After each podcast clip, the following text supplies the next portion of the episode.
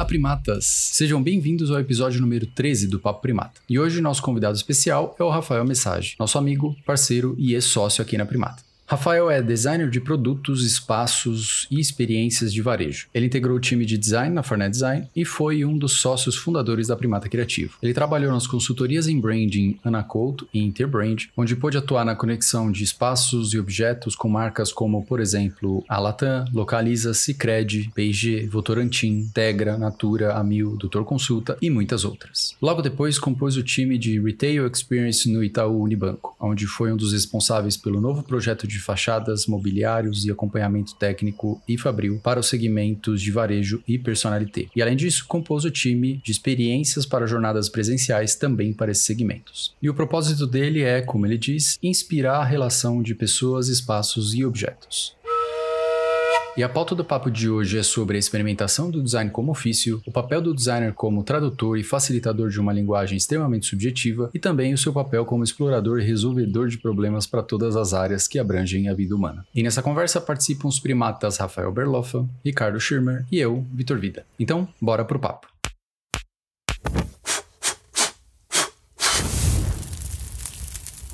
Para mim eu sempre tive muito claro isso, que o designer na verdade ele é um tradutor só que é de uma linguagem, não é tipo português alemão, português inglês. Não, é tipo quase uma linguagem alienígena, que é traduzir o sentimento à necessidade num aspecto, seja qual, qual sentido a gente tem que tocar, né? Exato. E uma gente interface vai- X, É, né? a pessoa te fala uma palavra e você tem que causar um arrepio, tem que dar É. um cheiro, tem que fazer uma coisa que gera uma conexão. E uma coisa que eu tava pensando dessas dinâmicas de workshop, eu acho que tipo foi a melhor coisa que aconteceu com o design. Porque a gente a gente aprendeu a fazer moodboard, fazer aquelas dinâmicas, entrar no papel do cliente, entrar no universo. Empatia. Só que, tipo, gente, é, é meio burro esse processo, né? Porque você tá lidando com uma empresa que tem anos daquilo e você, num prazo que é geralmente o que aperta o, o- todo o cronograma que ca- cagava tudo, você não conseguia entender nem um terço daquilo e aí você tentava colocar nas suas próprias palavras, né? Ou nos seus próprios conceitos. E trazer as pessoas pra dinâmica eu acho que é muito mais foda, porque aí você consegue já usar as próprias pessoas, o próprio cliente Não, como acelera ferramenta, tudo, né? né? Acelera tudo. É tipo fazer uma é Você ficar tentando assim, putz, na Índia o pessoal não come isso. Então lá não, né, não vai ter hambúrguer normal. Aí, aí você fica tentando deduzir lá. Como que é o indiano? Acha os indianos e fala com os indianos. Traz os caras pra cá se você não tá entendendo. E aí é, é qualquer situação, né? Putz, eu acho que as mulheres grávidas, elas têm esse negócio e tal. Chama o raio da mulher pra falar o que que é de verdade. Aí eu, é um conceito que a gente gosta que muda da empatia pra alteridade, sabe? Que é o. Manja no Rodo tal, Sim, que sim. o Altair fala direto e. É isso, ao invés de você tentar se colocar no lugar do outro e fazer um exercício de imaginação, se colocar nos, nos sapatos do outro, traz a pessoa e pergunta pra ela. Deixa ela falar, deixa ela reagir também, né? Tem que saber ler as pessoas, né? Não é só manda um formulário e o cara escrever, tá certo? Porque as pessoas têm filtros e coisas, mas é outro jeito e é muito mais fácil. Nossa senhora, velho. É, existe uma maneira de trazer as pessoas, né? Não é só trazer as pessoas simplesmente e fala aí o que você tá pensando. É, o que, que você E é- queria? é. E aí, né, inclusive o, o, o Rafa trouxe a- exatamente isso no, num, no videozinho que vai sair hoje. que ainda não saiu. Precisa sair Spoiler. hoje. Que é, Tem que sair. que, é, que é aquela máxima do Ford, né? Que, ah, se eu tivesse perguntado para as pessoas o que elas iam querer, elas iam falar de que iam querer um cavalo mais rápido, né? Mas não foi ele que perguntou, não foi ele que criou o carro.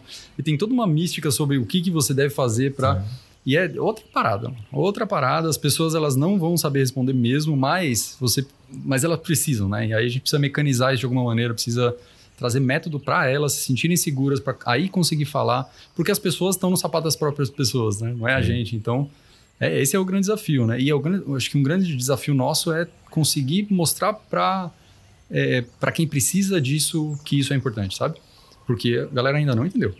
Muita gente é ainda um não sacou. Da, da própria instrumentalização, né? Tipo, eu acho que cada vez que você tem um workshop que funciona, você se sente seguro E tipo assim, uma vez que você sabe que ele vai chegar lá, meu, você pode fazer qualquer coisa. Você pode falar, vamos todo mundo arremessar a casca de banana um no outro. Se você já falou, ó, já fizemos 20 desses e depois de, Tá tá, todo mundo Todo mundo de banana, escorregou, né? todo mundo escorregou, a gente consegue entregar. Dá mais credibilidade, né? Eu Claro. acho que esse é o. po- Porque é isso, né? Tipo, como uma empresa, né? Como empreendedores tem isso, né? Você tem que fazer a leitura para entregar o final. Você ao mesmo tempo tem que ter esse papel de tradutor ali para gerar a dinâmica e fazer a coisa rodar. Mas ao mesmo tempo, quem tá te contratando, ele quer ver o processo, né? Uhum. Não vai falar, não, vou entregar alguma coisa lá no fim. Então, até a dinâmica, entrega pontual e. É e deixar tudo concreto o mais rápido possível. O que é um negócio que, quando ensinaram a gente lá, não. Você ficar um mês fazendo inteligência, né? Parte de pesquisa,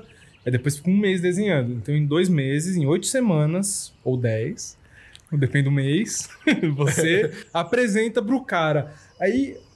Você Ah, mas você tá falando cliente. vocês, né? Porque no meu caso não, não existia inteligência. É, era assim. Era sai fazendo, meu irmão. Era- Não, era mas era o ideal. Não, esse era o ideal, né? Não que dava pra. A gente sabe que não dava pra fazer. Mas aí fica pensando, cara, o cara tem que esperar dois meses pra ver um fucking sketch. Não é possível. E isso. sketch, né? O negócio não era. É, é um- pra ver a proposta. E no nível de ansiedade que tá a, a sociedade hoje, é inconcebível você pensar dessa forma. Não, e a, e a regra básica, a expectativa é a mãe da decepção. Você espera dois meses pra ver um negócio, tem que estar muito foda, porque o cara tá há dois meses, ele não liga assim, nem as horas de trabalho, ele vai falar dois meses vezes 30 vezes 24 horas, porque esse é o tempo que as pessoas trabalharam. Então, eu não vou fazer essa conta aqui, então... Mas o Alfredo, que foi nosso chefe, né? ó, Mandar aqui um abraço pra ele. Estamos aqui, eu, o Mess, o Rafa e o Vitor, Alfredo. E você me contou uma história muito bacana, que eu dava risada na época, isso já no, lá no início dos anos 2000. E ele falava, pô, vi o projeto e tal. E era nesse nível, assim. é, recebia demanda, que era o briefing, né? E saía fazendo, ia pesquisando de um jeito bem, sabe, bem orgânico. Ah, eu vi aquilo, eu tô trabalhando numa coisa parecida, deixa eu ver aquilo. E assim que se captavam as informações, os dados desse projeto. E ele falava assim, meu, tinha uma hora que a gente ou não encontrava os dados, ou a gente estava um pouco já saturado do que a gente estava vendo, a gente arquivava o projeto. Botava na gaveta, gaveta. dois, três meses aquele projeto, e depois voltava para ele para ver se a cabeça mudou. E realmente muda, né? A cabeça Claro. muda. Mas quem tem esse tempo? Deixar na gaveta. Loucura. É, hoje em dia é tipo. Vai na pressão. É, é o mesmo, mesmo fluxo do Rios, né? Basicamente, você chegou lá, não apresentou uma ideia boa, o cara já, já passa pro lado, tem mais sete, oito estúdios ali apresentando, né? Se você não apresentar. Exato. É, é isso, as ideias também. Só que aí tem, tem outra coisa que é uma, uma coisa que eu. que, tipo, me pegou quando a gente começou a instrumentalizar é, e mensurar e falar de todas essas coisas. Que é como a gente mensura design, tipo, e não vira sempre a mesma coisa. Porque eu acho que os Essa é dados. foda. Os dados também sempre tendem para a mesma coisa, que é exatamente isso. Porque assim, como que a gente chega numa resposta Fordismo hoje e não virar mais uma resposta de, de linha, assim, sabe? Como a gente realmente tem um, um insight novo, em que os dados estão ali para todo mundo e geralmente as pessoas têm os mesmos vieses, né? Então, tipo, você vai buscar dados, você vai apresentar as coisas, tipo, como você consegue captar a tempo hábil, informação suficiente, né? eu pra- acho que eu tenho uma resposta para isso, Messi. Eu acho que quando a gente vê o design digital, a gente cai no Fordismo. Né? Os, os aplicativos são iguais, os sites são iguais, as redes sociais são iguais. Mas quando a gente está indo para o universo do gráfico, do design de produto, né, do artefato, o lado artístico ele é pulsante nessa área. Por isso que a gente não entra no, no- na- na- nessa grande escalada de uma coisa só. Para mim isso é muito claro. Então, né? eu concordo muito com isso. Eu acho que, inclusive, tipo, a nossa, a nossa formação em geral de, tipo, multiplataforma é, é o que dá ainda mais graça nisso, né? Tipo, a gente trabalha com digital, com gráfico, com o que precisar. Se fizer grafite, vamos lá e faz grafite. Vamos lá, então. Isso pode dar, pode dar input para alguma outra coisa. Sim. Mas, em contrapartida, também eu fico pensando, assim como a gente falou, instrumentalizar, trazer dados para essa conversa. É, eu sinto muitas vezes que o criativo pra gente é muito claro, e talvez seja até uma percepção minha, tá? De quando a gente chega nessa criação, tá muito claro, a gente cria argumentações, histórias muito bonitas, mas quando a gente precisa é, argumentar com dados, eu acho que ali ele entra num campo meio nublado, assim, sabe? Porque a gente tá falando com pessoas que não necessariamente entendem 100% dessa linguagem. E aí é uma coisa. Você quase fala de uma coisa superficial. Então você vem com um lado artístico e você vai lidar muitas vezes. Vai. No meu caso, tava num ambiente totalmente corporativo que o máximo de o máximo de artístico ou de coisa era tipo, gente, mas essa marca é azul. Então a gente tem que fazer tudo. Vamos colocar um filtro azul em cima desse desenho que você fez? Essa marca não sei o quê. Tipo, a, a discussão era muito básica e aí como acabava entrando em ego, Uhum. né, de posições, hierarquia.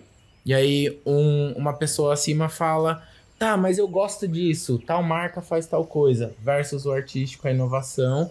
E aí eu sinto que era um pouco complicado, sabe, de como a gente traz esse artístico, mas ao mesmo tempo como a gente ensina essa linguagem e porque eu acho que assim, tem o dado que dá input, que é, é a linguagem que precisa ser falada, que precisa ser trazida, né? O design precisa ser sério ao ponto de ter dados, né? Eu acho que essa é a maior complexidade, é a maior ada- adaptação que o design ou o designer precisa fazer, né? Ser sério ou responsável o suficiente para entrar em todos os comuns. Mas ao mesmo tempo tem uma coisa que é só nossa, que é essa coisa mais artística, né? Que é o nosso viés, da onde a gente vem, dessas percepções, que eu acho que ele é, é muito complexo. É, que assim, a minha única percepção nesse conteúdo todo é, é o lado oposto, que é a doutrinação, assim, né? Doutrinação não, mas, tipo, dar contexto, dar repertório para as pessoas, né? Que, tipo, acho que até o próprio podcast ou a linguagem Uhum. é um pouco disso, né? Compartilhar com as pessoas e trazer elas um pouco, né? Eu acho que pro design ser efetivo, ele tem que ter um pouco de abstrato e muito de técnico, né? Mas, tipo assim, precisa, a conversa tem que acontecer para ele ser 100% eficiente, para você romper fronteiras, realmente chegar em lugares que ele precisa. Eu acredito muito que ele tem que não estar no lugar 100% do negócio, não estar no lugar 100% da arte e, e tipo, como a gente traduz essas Eu tenho coisas. mais um ponto pra ilustrar Bora. isso. A gente tem que estar no lugar da comunicação que a gente nunca está. Sim. Porque quando você fala, ah, eu gosto de tal marca, porque ela. Quando ela. Quando o, o- o cliente ou seu parceiro verbaliza isso, é porque ele viu uma manifestação que foi criada por uma equipe de comunicação. Sim. O designer é horrível em comunicação. Ele é péssimo. Ele acha que. é, tem uma coisa que a gente sabe fazer muito bem, que é aguçar sentidos. Nós somos bons nisso. se- Sejam eles sonoros, visuais, táteis, não importa. Nós somos bons nisso. Mas fazer uma comunicação uma preparação, a gente é muito ruim. Então, se a gente junta o técnico, que é chato pra dedéu, o artístico, que é o abstrato e, e- e não depende só da gente, depende de- do nosso é, interlocutor ali, o que está recebendo aquela informação. Se a gente traz a comunicação, eu acho que a gente fecha uma tríade muito interessante para a nossa profissão. Sim. Só que a gente foge da comunicação. Desde a faculdade, o designer não gosta de apresentar projeto, MES. O designer tem vergonha. Sabe? Vai tomar no cu, desculpa o palavrão. Sim. Não. Não. Quantas vezes? Eu sou mais velho da nossa turma, da primata. Né? Quantas vezes eu falava pra gente, gente, a gente precisa cada um se, se colocar, se falar, o- o- tirar esse pensamento, verbalizar ele o tempo todo. Mesmo que a gente tenha discordâncias, não importa. Mas o design ele se fecha, é um ser muito tímido. Eu acho que Conforto da caverna, né? conforto Criativa da ali. caverna, exatamente. Boa, boa. Só, um, só- eu vou voltar no, no ponto ali de como que não pasteuriza o design, né? Como que. Porque os números eles vão jogar para um lugar. Mas aí tem uma parte que a gente. que é onde a gente leu o sprint e falou: Ai, que delícia esse livro, é isso, caraca! Minha cabeça acabou de explodir. Mas cadê toda a parte de marca, e intenção e o ímpeto do projeto? Porque um projeto, quando a gente pega ali no Google Ventures, ele vem do Google Ventures, que significa Venture Capital, que significa dinheiro, que significa como que a gente ganha dinheiro com essa startup que a gente acabou de investir. E beleza, significa que eles são uma tecnologia, sei lá. Aí vai no, no rolê do sprint. Mas quando a gente pega os projetos do dia a dia, geralmente são marcas e empresas grandes ou pequenas, né? Pode ser uma multinacional muito legal, tá? Pode ser uma startup, pode ser uma empresa média. Existe marca, né? Porque as pessoas elas têm, por que caralho você tá fazendo isso? E a gente vai perguntando. Mas por quê? Qual que é a história da empresa? Por que, que vocês chegaram nisso? Por que, que esse projeto chegou agora? O que está acontecendo? E aí volta para dinâmicas de colaboração, tanto para fazer as pessoas trazerem o que está na. Quais são as referências, as inspirações normais, e aí todo mundo vai compartilhar, mas a gente também pega o verbal que as pessoas trazem, e aí volta para essa parte da comunicação. Como que. é- Porque esse é o foco agora, né? Design participativo é o que a gente. É o rolê que a gente entrou. Fazer o quê? A gente gosta. que não, não tem mais design sem isso. É, eu, Não eu existe. espero que não, né? Não, Não, assim, um design sério, eu acho que, tipo assim, que não tá é... fadado, né? Isso- o design que não é participativo, que, que não tá em, em colaboração, é, é tipo entrar no site lá, get, get your logo here. É, Aí é você isso. clica lá e é isso, porque eu acho que, tipo, É o a tendência, Fiverr, né? quem não tá pra trás, é, é isso, né? Tipo, é uma coisa que tem que ser construída. Então, e aí tem dinâmicas que a gente usa que as pessoas colocaram palavras lá, né? Ah, eu quero que meu projeto ele seja moderno. Eu quero que ele seja lúdico ou que ele seja o que quer que seja, né? Criativo. Aquilo lá, o briefing, né? Eu quero que ele seja bonito, moderno, é tudo vai Qualidade. ele tenha inovador. qualidade, ele seja Para inovador. de 5 a 80 anos. seja sofisticado. é, seja sofisticado. Aí, muito bom. Agora, todo mundo vai ter cinco minutos para ilustrar essa palavra aqui. Me traz o que, que é moderno para você.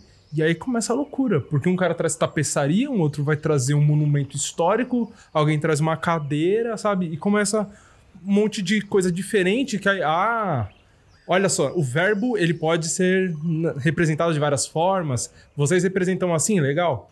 Então eu vou pegar dessas suas inspirações, a gente tem uma habilidade que é muito difícil de verbalizar de como a gente traduz e interpreta aqueles códigos para os códigos que têm que ser aplicados por projeto efetivamente. Então, de novo, não volta, né? Ah, a marca é azul, a foto é filtro azul. A mobília é azul, mas caralho, não aprendeu nem a teoria das cores básicas de complementar, né? Num, de brincar, né? Tem todo um outro lado que é anime, a preguiça, né? Ah, então eu vou só aplicar o azul, não, não explora a marca. E a gente fez um trabalho recente com o SESI Lab que foi exatamente isso de, olha, acabamos de chegar o manual da marca e tá aqui. E o manual da marca é legal, tava bem feito, caprichado, né, padrão. Mas aí a gente olha o SESI Lab, porra, eles pegaram um prédio gigante no coração de Brasília, do lado da Biblioteca Nacional, ali no centro de Bra- no centro, onde o aviãozinho encontra asa e corpo, sabe? ali, O melhor de lugar da, da, da, da cabine, né? o melhor lugar. é, não- não quando você tá voando, porque tem o barulho da turbina, um desastre horrível.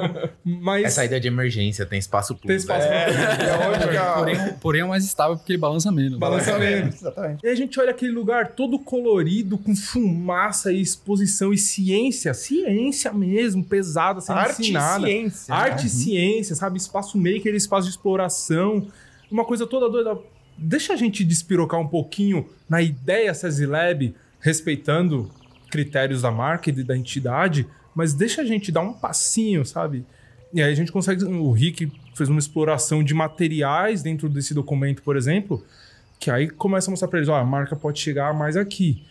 Só que aí nisso, a gente sabe que lá dentro pessoas compraram brigas e ficaram em muito mais reunião do que ela precisaria normalmente para conseguir dar um passo, sabe, fora da zona que é o Ctrl-C, Ctrl-V da IDV, né? Aplica o manual, só aplica o manual. Aí fica aquela coisa pasteurizada, que é o, é o triste.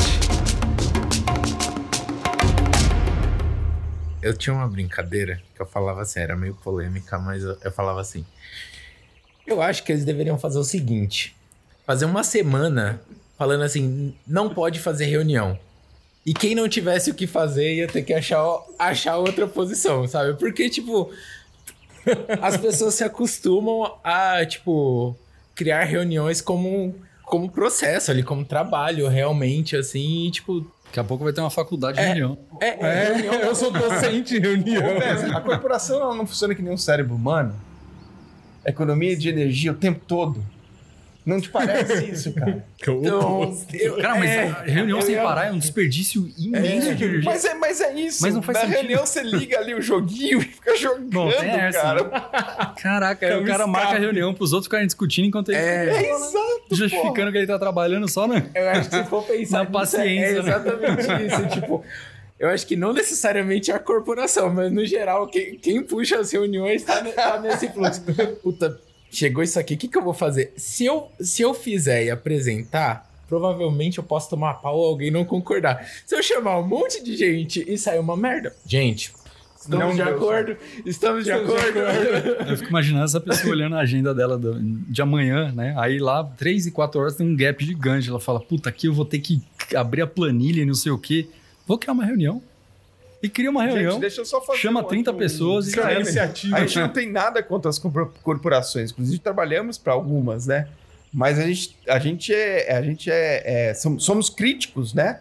E duros críticos em relação a como essas coisas funcionam. Não, mas ó, eu vou Principalmente quando a gente está falando em criatividade, inovação, é, exploração de novas ideias. fazer. Mas tem só um comentário aqui que é. O PJ não tá ouvindo esse episódio. Você, caro colega, que trabalha numa corporação e tá ouvindo isso, você sabe do que a gente tá sabe, falando. é, exatamente. porque a gente não consegue marcar reunião com você, por exemplo. Porque E é isso que o queria- dia inteiro tá ocupado em reunião É isso mesmo. e, e falta deep work, né? Ninguém consegue fazer deep work mais. É um monte de reunião. Que o que, que é essa reunião? Né? O que que. é, E aí não, não chega lá. Mas até indo nessa linha, uma coisa que eu acho que tem tanta força as empresas, tipo, criativas terem terceiras. E, tipo assim, eu trabalhei num dos maiores times de design do Brasil. Uhum. E, tipo, saíam pro- projetos incríveis e a gente conseguia ir no pelo do pelo do pelo, tipo, discussões infinitas de, de kerns e de materialidade, de todas as coisas. Mas, vira e mexe, a gente precisava chamar pessoas de fora e uma coisa que eu percebi é o quanto você corta caminho. São atalhos, sabe? Porque você consegue chegar com um caminho criativo realmente de fora, você consegue chegar numa evolução, porque você não tem que passar por toda a burocracia, sabe? Ah. Então você chega lá na frente, você já chega tipo em, em alto escalão com uma proposta mais pomposa ou que realmente tem uma diferenciação exatamente por você não ser barrado em vários gates. Pode ser que vai chegar lá na frente, tipo, tal pessoa não gostou e tem que voltar e repassar nos gates, mas eu acho assim, você tem um caminho fora da corporação grande nisso, assim, sabe? A, a própria corporação necessita desses caminhos criativos, sabe? Dessa, desses intercursos, assim, de tipo, desses atalhos. E adicionando a isso, eu tive uma experiência pequena em, em, em corporação, né, em, em empresa, é, mas tinha uma rivalidade entre setores que era um Nossa. negócio que, além do, do- da questão burocrática, que eu acho que é maior, tem. Isso acontece muito. Então, alguém vai propor alguma coisa, o outro setor, que é um setor inimigo, porque não sei por que é inimigo, mas é inimigo, é um outro grupo de pessoas, né? Eles têm uma cultura totalmente diferente, porque a parede separa os caras, sei lá, né? Eles- Escute Us and Them. É isso. Pink Floyd. Exatamente, né? E, porra, sério, e aí propor alguma coisa e os caras não aceitavam, simplesmente por rixa, né? E aí, quando entra um agente externo, ele, ele tem uma facilidade de entrar mais, sabe? Porque ele é neutro, né? Porque ele não tá ali fazendo parte daquele contexto, ele não tem, né? Ele não pende pra um lado ou pro Que outro. ele quer ser tal. contratado de novo, né? Não, não é trouxa também, né? Não, mas uma aceitação.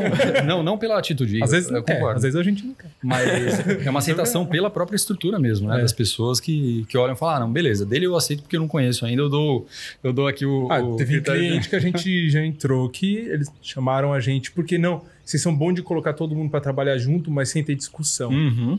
É, Esse foi o motivo da, da nossa contratação, sabe? De Era o facilitador como tem que ser, sabe? O, a figura do vamos trazer todo, como, todo mundo que tá brigando aqui. Não vamos Não, brigar, Os caras não. os caras começaram a levantar a voz. A gente viu uma vez que era uma reunião deles e a gente tava O negócio junto. era tenso. A galera começou, caraca, mano, você só trabalha aí, velho. Se você fosse Relaxa. dono, a, a gente que é dono da empresa, a gente vai e com sangue, não, e debate e tal, e se confronta. Mas aí depois, ah, foda-se essa merda, sabe? É só a nossa empresa também, vão tomar cerveja. Os caras brigam mais ainda pela empresa dos outros. É impressionante. Eu não- É, essa, isso é uma coisa que realmente, tipo, me frustrava um pouco, porque eu acho que o trabalho criativo, o trabalho colaborativo é, é essencial. Tipo, quanto mais áreas de conhecimento você conseguir agregar, melhor essa coisa vai ser, né? Tipo, você vai ter mais informação e o projeto vai andar. Mas, geralmente, tem um pouco disso, sabe? Tem, tem infinitos poréns e, e possíveis Motivos. argumentos. Tem, tipo, desde meritocracia, que é uma das coisas que, que geralmente é o, é o que complica, né? Porque você pedir um trabalho coletivo avaliando individualmente ou reconhecendo individualmente, você faz um trabalho contraproducente, né? Porque você quer um trabalho grande, criativo e que dê a cara da coisa, mas ao mesmo tempo você tá reconhecendo. Então, por muitas vezes a pessoa, puta, eu tenho isso aqui, vai ser um diamante na mão do Vitor ali, mas Se eu der na mão do Vitor, aquela minha promoçãozinha não vai sair esse ano. Você tá sabe? entregando. o cap- A gente tá É. sempre falando sobre isso. Aí você tá segura até o último momento, você joga na mão graça, do Vitor e, e fala. Na hora que ele não vai ter tempo hábil pra apresentar, aí você vem, apresenta você e fala: Não, compartilhei com o Vitor também. É, não sei por que, o Vitor o Vitor não trouxe esse tipo de coisa, sabe? É responsabilidade da, da outra. Não se esforçou, não acordou cedo, né? É. Enquanto estavam dormindo. Ô, Mes, a não tava- saúde tá, tá bem? A saúde melhorou? Tá, nossa, tá ótimo? Melhorou? muito. Não, beleza. Colocando a cabeça no lugar. É porque eu fico aqui só imaginando e eu, eu já teria morrido fácil. Seria tido um piripaque caído duro pro lado. Tá se cuidando, tá tudo certo. Sim, não, Beleza. é, eu tipo, coloquei a cabeça no lugar, poder pensar nos projetos e, tipo, até pensar no, no próprio design, sabe? Colocar todas essas coisas em, foda. em retrocesso, olhar todas as coisas boas e ruins disso, assim, sabe? De tipo, e, e num retrocesso de tipo, cara, o que que foi legal aqui? O que que não foi legal? E, e, tipo, da carreira, sabe? Tipo, desde, tipo, quando a gente tava tentando fazer coisas e, tipo, vamos criar e vamos lançar. Por que que a gente tem esse conhecimento? A gente não sabe de um terço desse processo todo. Por que que a gente tava querendo fazer o nosso produto de A prepotência é uma desgraça. É. O ego do designer é a maldição é- do designer. Que aí volta no nosso papo lá atrás, né? Eu nunca esqueço de, tipo, a- a- o, o pensamento que, tipo, parecia fazer muito sentido de, tipo, se a gente é tão bom no que a gente faz, a gente faz pra tanta gente uma coisa tão boa, como que a gente não vai acertar um projeto? Um projeto. Um, a gente só precisa acertar um. E é, tipo, uma mentalidade que a gente comprou muito, assim, né? A gente. E, tipo, é, porque falta todo o resto, todo. todo É porque do, do lado de lá que comprava os nossos projetos tem um monte de gente e um monte de gente capacitada para fazer aquela coisa que faz parte de um todo acontecer. É, e tipo. Faltou um pouco de Confúcio, sabe? É. Eu só sei que nada sei. Mas isso é uma coisa que o Anderson comentou lá, de que a gente tem as fases na vida. E a primeira é.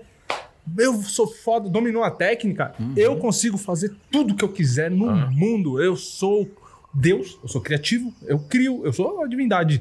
Aí depois você começa a sacar que, calma lá, né, filho? O mundo é um pouquinho mais sofisticado e complexo do que isso. Recolha-se a sua insignificância, a gente falou isso em uma outra lá. Calma, aí, mas isso é só velho que a gente entende. Agora, tipo, Sorte quem entendeu antes, né? É. Parabéns pra você. Mas eu tenho essa história pra contar, pelo menos. Então, da você, ilusão. né, você, você já um designer já é, sênior, digamos, né? Já é, passando aí por tanto empresas que prestavam serviço de design quanto empresas que é, tinham as houses e, e- e necessitavam né, do trabalho é, criativo. O que, que você está fazendo para também não ficar tão louco né, na- nesses pensamentos fora do design? O que, que você conseguiu aí abrir um caminho que você não conseguia? Porque eu acho que isso é, uma, é, um, é um- ao meu ver, para quem já, já parou daquela bitolação do design, que é muito comum quando a gente está começando a estudar e está se inteirando desse universo. É, para quem está nos escutando aqui, é, fala um pouco da sua, sua experiência, que é a, a experiência de negação do design que a gente tem, né? Tem uma Sim. hora do dia que eu falo, chega dessa porra, não aguento mais. Eu acho que essa é uma discussão, tipo, essencial. Teve uma. Eu trabalhei numa empresa de, de branding e a gente, tipo, todos os dias chegava um milhão de clientes e, tipo, sei lá, em um mês eu não sabia mais quantos clientes eu tinha trabalhado, assim como vocês devem, tipo, toda hora chega. E num dia você tá falando de coxinha, num dia você tá não sei o quê, e, tipo, a gente gosta disso, né? Tipo, querendo ou não, designer tá ali porque você gosta, né? Porque você é. Se tem problema, meu irmão. É, então. Chama tipo, nós. É. Onde tem problema tem designer. O que eu falo é, é, tipo, vai fazendo uma correlação com o box, que é, tipo, a minha terapia. É, tipo assim, meu, quem tá no box é porque gosta ali da, da emoção, da sensação de, tipo, desviar de porrada e saber pensar que vai ter uma outra coisa. Mas se a gente tá no design, a gente gosta de criar, é, uma das coisas que eu acho que traz mais frustração, a gente é acostumado na faculdade, a tipo assim, e, é um, e eles quase jogam um, um, ch- um chamariz ali, um glitter, né? De tipo, gente, façam o projeto que você quiser. Aí você se identifica. Ó, o desse semestre, o que, que você quer? Você quer desenhar carro? Você quer pintar parede? Você quer. sei? Ai, pintar parede. Nossa, ser designer é muito legal. Posso pintar parede? Posso desenhar carro, carro, carro. E aí, a hora que você vai pro mercado de trabalho, é o que tem. Tipo, É trabalho. e é, o- é, é trabalho, é o que tem naquele momento. Então, primeiro, lógico, você acaba se apaixonando por várias coisas, mas assim, uma coisa que aconteceu comigo.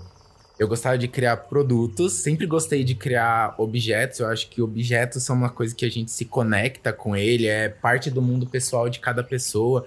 É uma coisa que faz todo sentido, faz parte até do meu propósito, né? Meu propósito hoje é inspirar a relação de pessoas, espaços e objetos. Mas entrou pessoas e espaços no meio do caminho. Uhum. Porque eu comecei a trabalhar, tipo, depois que deu todo o chabu na nossa, no nossa primeira decolagem ali da primata, eu, tipo, e agora? O que, que eu vou fazer? E eu, tipo, saí procurando emprego e cheguei numa empresa de brand. Sabe o que é brand? Não. ah, é marca. Beleza. É só colocar na parede ali, só fazer. Vamos. E aí eu comecei, tipo, meio que, sabe quando você ainda não, não está 100% no local? Então, tipo, uma coisa que eu percebi comigo mesmo. Eu tava ali numa empresa de branding, desenhando espaços pra marca, mas sabe quando você tá balançando o mouse, fazendo o que precisa, deu uma pausa, colocou um render pra carregar, eu virava ali do lado, começava a desenhar carro, começava a desenhar objeto, começava a desenhar pessoa. E aí, tipo, Rafa, bora, tem que entregar um negócio. Aí você, tipo, ai, e aí aquilo vai dando, um- vai dando um down. Até que eu, teve um momento na minha carreira que eu falei, cara, deixa eu dar uma chance pros espaços. Porque eu simplesmente nunca parei pra olhar. Nunca achei que, tipo, ai, rodapé, gente. Eu não quero discutir sobre rodapé. Não quero Prefiro um discutir- para-choque de carro. é, né? não quero, dis- não quero discutir sobre qual que é o alinhamento do piso. Só vai ser um papo de arquiteto. Quem que chega no lugar vai falar, hum, tá desalinhado. Tá desalinhado. Se falar, tá desalinhado, você fala, arquiteto, né? e aí foi uma coisa que eu comecei a prestar atenção, e aí até foi um, um discurso que teve lá, que assim, você como designer e que entende que isso faz parte do seu ser criativo, é importante você separar um tempo para você fazer o que realmente você gosta, que vai e que isso vai refletir e que isso vai te refrescar. Então, nessa época eu tinha feito o projeto 1%, que era um projeto que foi um projeto que eu fiz comigo mesmo, um desafio comigo mesmo que eu tinha que fazer um desenho e postar todo dia por durante 100 dias. Que era uma teoria de um professor meu tipo, ah, se você tem que ser um por- se você for 1% melhor todo dia, ao longo de 100 dias você vai estar 100% melhor. Tipo, é uma coisa quase coach, mas se você parar, é tipo, meu, 1% não é esforço nenhum. E aí eu, tipo, entrei nessa pira. E aí eu comecei a fazer esses desenhos. E, tipo, no começo era fazer plaquinha de ambiente, assim, sabe? Já tava tão fricado ali, tipo, Cara, desenhar Coitado totem de recepção. coitado dessa cabeça. Meu Deus, contratado. É. E aí, daqui a pouco, tipo, fui, tava de férias, eu falei, mano, eu tô de férias e tô desenhando isso. E aí, tipo, meu, eu tô na praia. Sei lá, e se um boneco de neve tivesse aqui na praia? Então, o de hoje é um boneco de neve, sabe? E aí começou a surgir umas coisas muito malucas. E eu fui começando a me sentir muito melhor. E desde a faculdade eu tinha uma coisa do perfeccionismo. Exatamente porque a gente falou da técnica. Então, tipo, o desenho pra mim era uma coisa que, tipo assim, as pessoas. E eu tinha muito medo de julgamento. Então, tipo, se eu mostrasse um desenho e tivesse uma linha torta, uma coisa, eu falava, porra, olha que merda, esse maluco não serve pra nada, não sei o quê. E aí foi um desafio meu também de, de mostrar, colocar pra fora, tipo, ficar ruim, ficar não sei o quê. Vou ter que pôr. Porque eu tenho que dormir, então eu tenho que fazer um negócio. E isso foi, tipo, me deu um, uma coisa, tipo, tão boa, assim, sabe? De, tipo, fazer por 100 dias só desenhos que não tinham a ver com nada no meu trabalho, que era uma brisa da minha cabeça, que eu não precisava explicar pra ninguém e só, só postar. E isso hoje é uma coisa que eu tô tentando explorar, sabe? Do nada, tipo, meu pai foi viajar, largou a marcenaria aberta lá. Tipo, deixa eu ver como funciona essa tico-tico aí, sabe? Tipo, brrr, a primeira saiu uma bosta, a segunda, tipo, ó, consegui fazer uma curva aqui, opa!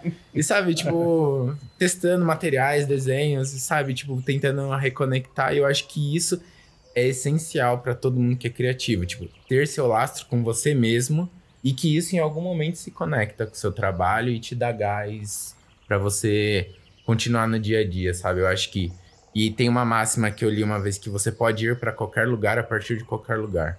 Então não importa o que você estiver desenhando, fazendo, sendo, estudando, se em algum momento você resolver ir para outro caminho, aquilo vai chegar em algum lugar, porque criatividade é conexão desconexa. Então quanto mais bagagem mais uma gaveta com mais coisa ali dentro, você pode brincar de Lego mais fácil. Eu né? Tem acredito muito nisso. Quanto mais vivência você tem, não importa o que você faça. né? A vivência ela vai te dar bagagem, ela vai te dar recurso, ela vai te dar lastro para você, de certa forma, conseguir fazer alguma coisa. Né? E eu acho que nós, dentro dessa caverna que o Rafa falou, a gente não cria essas bagagens. Né? A gente cria outra coisa que a gente tem falado bastante, né? que são os dogmas. É, Sim. inclusive eu ia falar que cuidado, coitado do designer que tá trabalhando no automático. Porque até o trabalho mais básico que for fazer, né? Um, um- uma coisa simples ali, vou fazer um post de Um Instagram. botão- um botão de. Um botãozinho de um artefato ali, de um objeto. Não, eu tô falando um botão de uma tela mesmo, Ah, um um botão de- ok, um send. É, eu tô fazendo lá um front-end, é, uma parte de interface. Pô, se, não, se você não tá ativamente, consciente, trabalhando nisso, é claro que às vezes a gente só quer entregar o trabalho porque precisa ir, porque tá tarde, sei lá. Não tô falando disso, tô falando de ativamente trabalhando, sabe? Clique, o filme Clique. Você tá no automático, ele, ele é arquiteto no Clique, o que é simbólico também. você tá no automático fazendo trabalho criativo. Tá criativo, né? Você tá fazendo. tá se libertando das amarras e tal, ou você só tá. virou trabalho, sabe? Virou. Eu só trabalho aqui, eu só faço isso agora. Pô, que merda, né? Era por isso que você queria trabalhar design? Vai pra contabilidade, vai pra financeira que paga mais, sei lá, né? Que coisa. Mas eu acho. Desculpa, Vitor, só lá. terminar. Mas eu acho que o, o primeiro passo evolutivo de um designer é a consciência. Quando ele toma consciência, ele dá um salto, é- mas é um salto exponencial no trabalho dele. É, de ele estar Né? ali presente, né? É, e a incubação para atingir essa consciência, gente, vai precisar. Vocês vão ter que ficar dentro da caverna um tempo, porque é a maneira que você vai dar o impulso, né? É, eu tenho domínio técnico, né? Isso daí a gente, a gente já falou, eu- o Vitor já vai voltar pra falar, mas tem a parte de sim, a gente precisa entrar na caverna e estudar e fazer, porque design não é só articular ideias, né? É. Não, a gente tem que saber fazer as coisas, senão. Não, porque para a gente ter um pouquinho de responsabilidade no nosso papo, para o jovem designer ou a designer que está aqui não sair, né? Não, hora de Agora eu voo. vou fazer é. design, mas você sabe mexer em ferramenta. É, isso é para fazer? Não. Não, não, tem uma base. tá? É, você precisa ter o estofo técnico, precisa. Design Boa, é uma boa. área técnica e É, tal, não né? vamos ser aqui. Mas depois não bitola e não fica só nisso, não se fecha, né? Não se esqueça na caverna, né? Eu acho que o que resume é, é de- desse pensamento. Me, me vem exatamente uma frase que o Pedrão sempre falava pra gente na faculdade. E que tem a ver com o que o Ricardo falou. O designer tem que expressar suas ideias. Só que, tipo assim, você tem que ter capacidade técnica o suficiente pra sua representação não limitar as suas ideias, né? É. Então, tipo, você precisa ter um estofo, saber expressar suas ideias e depois sim, não importa se você vai fazer um recorte, se você vai fazer uma modelagem, se você vai fazer o Exato. que for. Você consegue expressar uma ideia e, e consegue se comunicar, né? Eu não sei se eu concordo totalmente com o Rick, né? E em parte sim, e eu acho que isso tem a ver com outra coisa, talvez uma questão mais ideológica e, e dogmática do, no sentido da gente ter que se abrir. Mas eu acho que na nossa experiência a gente teve é, muita oportunidade de fazer muito projeto diferente e que exigiu técnica diferente, onde a gente pôde pelo menos explorar o início disso e entregou coisa real, sabe? Com, com técnicas diferentes. né? Então, mesmo que a gente estivesse dentro da caverna, acho que a gente ainda conseguiu ter é, pelo menos essa, essa experiência, sabe? A gente mexeu um pouco com marcenaria.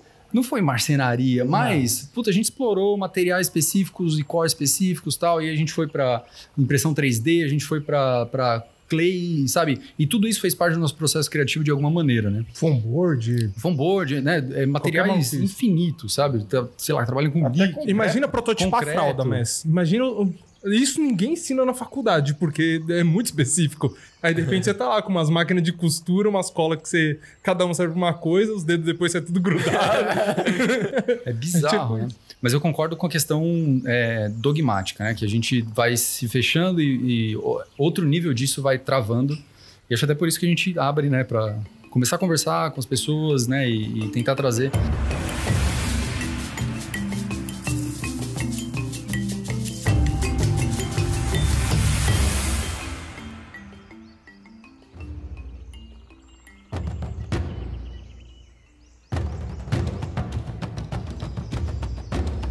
Existe uma mecanização da criação que a gente está propondo agora e ela tem um motivo para ela acontecer, né?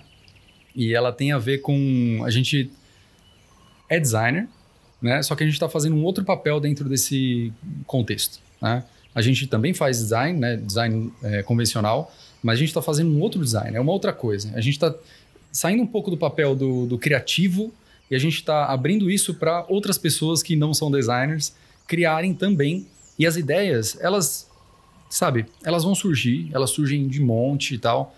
E o que a gente está fazendo é, é mecanizando isso, deixando a criatividade mecanizada até certo ponto para conseguir fazer com que pessoas que não são designers consigam também criar e consigam ver aquela expressão, sabe, é, os, os pesos do cérebro, sabe, que surgem, né? A gente consegue registrar isso de alguma maneira e criar a partir disso, né?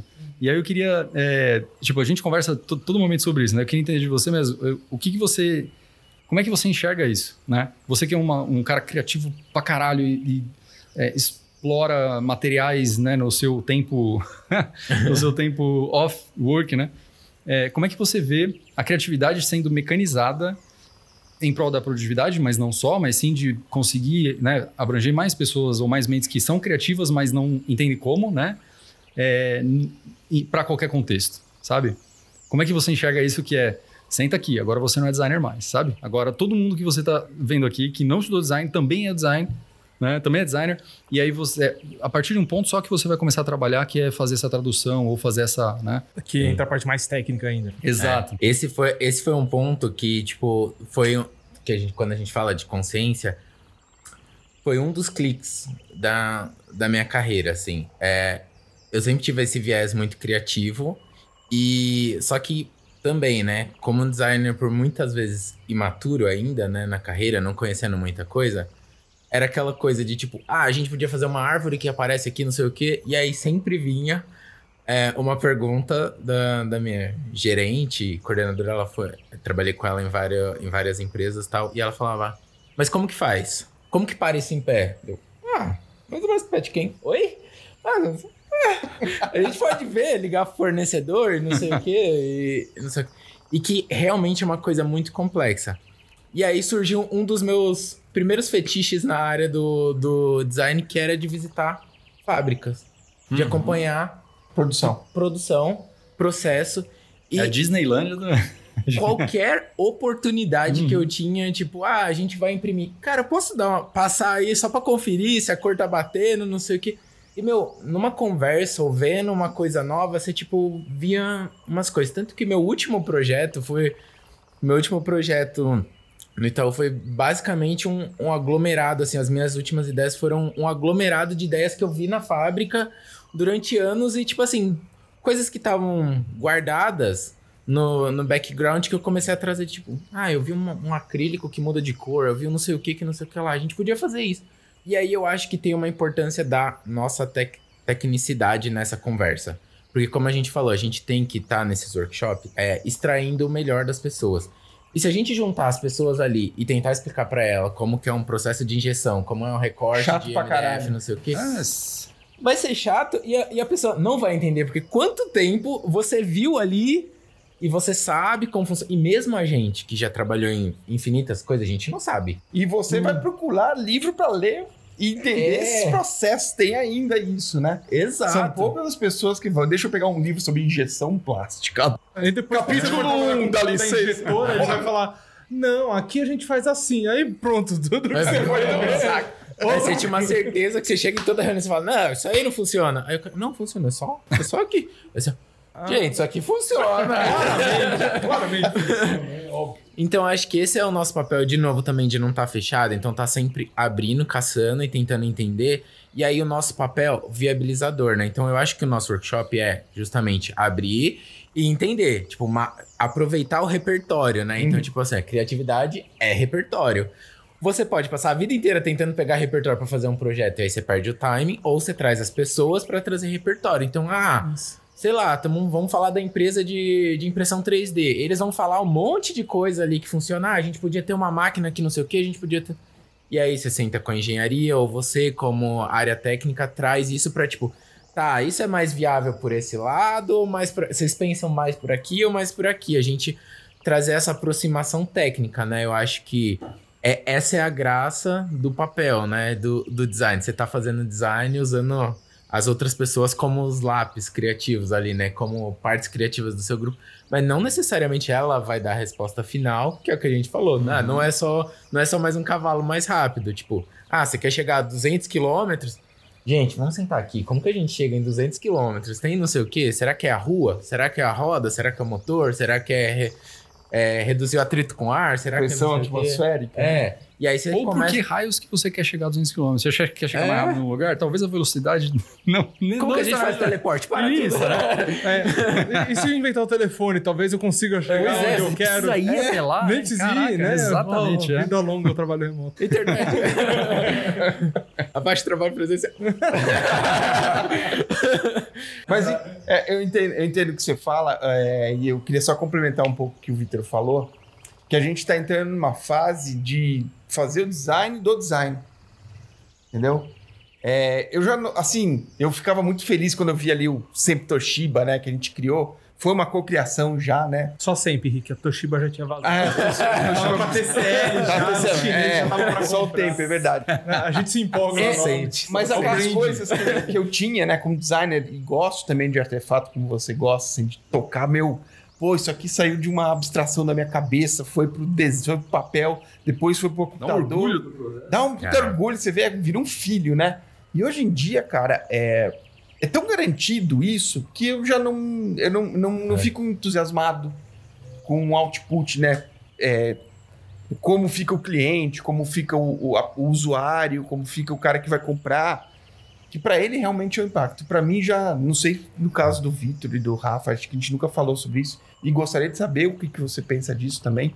Mas eu fico muito entusiasmado, falar assim, meu, como é que a gente pode hackear um negócio, uma equipe, um processo, pra gente conseguir chegar nesse objeto. Ele já, a estética, se ele é curvo, se ele é redondo, se ele é reto, se ele tem plástico, se ele não tem plástico, claro que isso é importante, né? Agora, o resultado estilístico dele é, já é uma coisa que eu já falar, ah, vai ser do jeito que tem que ser Sim. e tá É. tudo bem. Mas eu fico muito.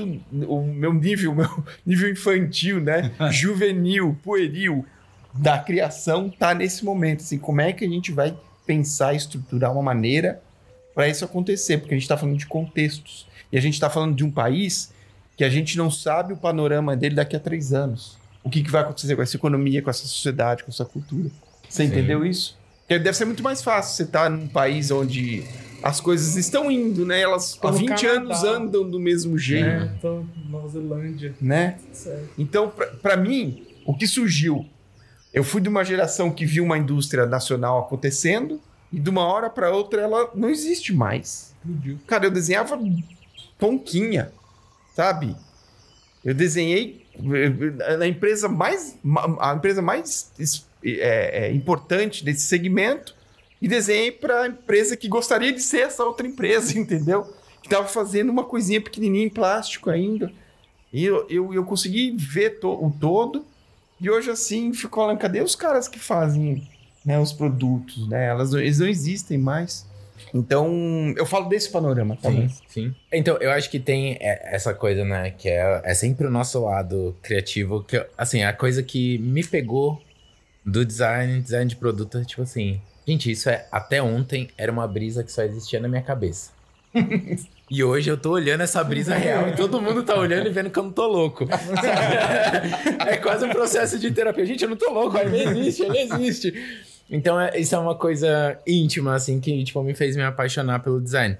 Mas, ao mesmo tempo que você vai ganhando essa responsabilidade, porque é isso, como a gente falou, é, lá atrás, como a gente tá traduzindo sentimentos, sensações, a gente precisa dessa responsabilidade. Então, você literalmente pode influenciar com as coisas que você tá fazendo. E a gente precisa sempre. E além do belo pelo belo, eu acho que isso nunca foi uma. que- Nunca chegou a ser uma questão, lógico, né? Tem coisa que a gente olha e fala, puta, aquela era bem mais bonita aquela proposta, mais barraram, mais. Mas chegou um ponto que até foi um TED, a gente já discutiu várias vezes, eu lembro dessas discussões, que é tipo, o que é belo, Uhum. que era aquela sensação tem um TED Talk muito famoso que eles falam que a beleza é a sensação de, de bem feito. E aí o bem feito abre uma discussão ainda maior, que é o bem feito pra quê? Porque às vezes, ah, eu acho marrom absurdo, mas tipo, no contexto todo, marrom pode significar tal coisa. Ou a sensação de ser bem feito é atingir o objetivo, que foi uma das coisas que me pegou, que assim, pelo que eu estou fazendo design. Uhum. Que foi uma das coisas que, que me tirou da carreira corporativa, que era olhar lá na frente, que era tipo, chega um briefing, que é essa, essa coisa, né, da gente sempre começar a olhar, é, chega um briefing de tipo, a gente tem que ser mais é, ameno, tem que ser mais amistoso, tem que romper barreiras, tem que se aproximar. E beleza, a gente faz isso, o, o design consegue chegar nisso, consegue... Só que aí o que esses resultados acarretam, né? O que esses resultados para negócio significam de verdade? É, e eu quero me conectar com esse tipo de valor, com esse tipo de coisa. Então eu acho que tem essa responsabilidade hoje do, do design ne- nesse sentido, na minha cabeça, assim, sabe? De tipo, de você tá, tá desenhando, pensando, fazendo workshop, trabalhando com, com foco no sentido de, de executar e atingir um objetivo maior e, e exatamente dessa comunicação e conexão com o cliente final. Quais são os valores? Isso realmente é para um negócio? Isso realmente vai fazer diferença na sociedade? Isso realmente vai fazer é, diferença para um público? E a sociedade às vezes não é uma macro sociedade, Não, porque não. n- a gente você vai fazer um, você vai fazer um microfone. Às vezes isso não vai impactar, não sei o quê, mas tipo pode impactar toda uma comunidade ou até influenciar um comportamento mesmo com, com os próprios criadores de conteúdo, descentralização de notícias, sabe? Tipo, um monte de outras coisas. Então, é, o design começou a me chamar a atenção mais por esse sentido, sabe? No sentido macro. Quando eu fui perdendo a, a- o apego também do objeto pelo objeto, mas de tipo, esse objeto tá dentro dessa cadeia, que tá dentro desse. Você tá sendo-. Cooptado pelo design responsável, né? É verdade. É por que caralhas isso tá É. acontecendo? Eita, porra. Então E que- tudo e- que eu trabalhei foi pra. No final das contas, foi esse ponteiro que eu mexi, né? No. É. Aí- Esse, esse é, é, tipo isso, a consciência de tipo, que ponteiro você mexe. E eu acho que isso vem muito da discussão de, tipo assim, como você falou, ah, era o objetivo de não sei o que. Desenhava a tonquinha e aí o cliente chegava, ah, eu quero uma tonquinha, só que verde porque minha marca, minha marca é não sei o quê. E ao mesmo tempo, a gente pegou uma coisa do, da- do nosso, que é a gente entrou como designer de produto, pensando em desenhar coisas, a gente foi- tomou muito esporro porque todos os nossos TCCs eram serviços É verdade. é verdade. E logo na sequência o ser porque tipo naquela época a gente já tinha uma noção que tipo o produto é uma coisa muito pequena que foi o que todos os negócios perceberam quando você vende um produto você faz uma venda única e acabou depois vira lixo. Quando você tá falando de serviço, vão ter inúmeros produtos ali dentro, mas eles fazem parte de um ecossistema. E isso foi, foi crescendo ao ponto de hoje nem o objeto ter direito e nem o direito do design de produto físico a gente tem mais.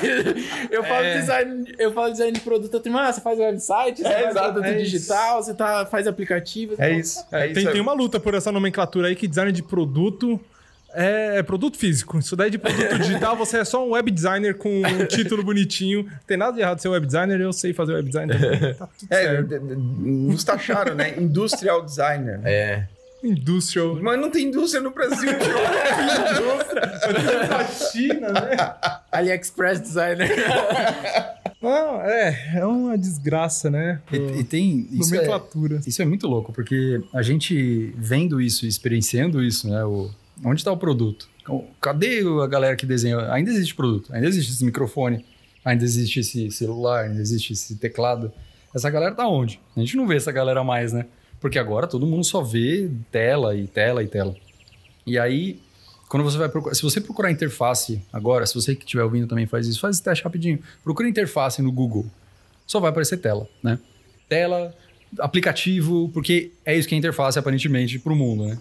e aí a gente começa a entender que é, interface, na verdade, é tudo que é, com que a gente se relaciona, seja de que maneira for, né? A gente como pessoa é uma interface para algo, né? Ou para a gente mesmo. O corpo é a interface do cérebro.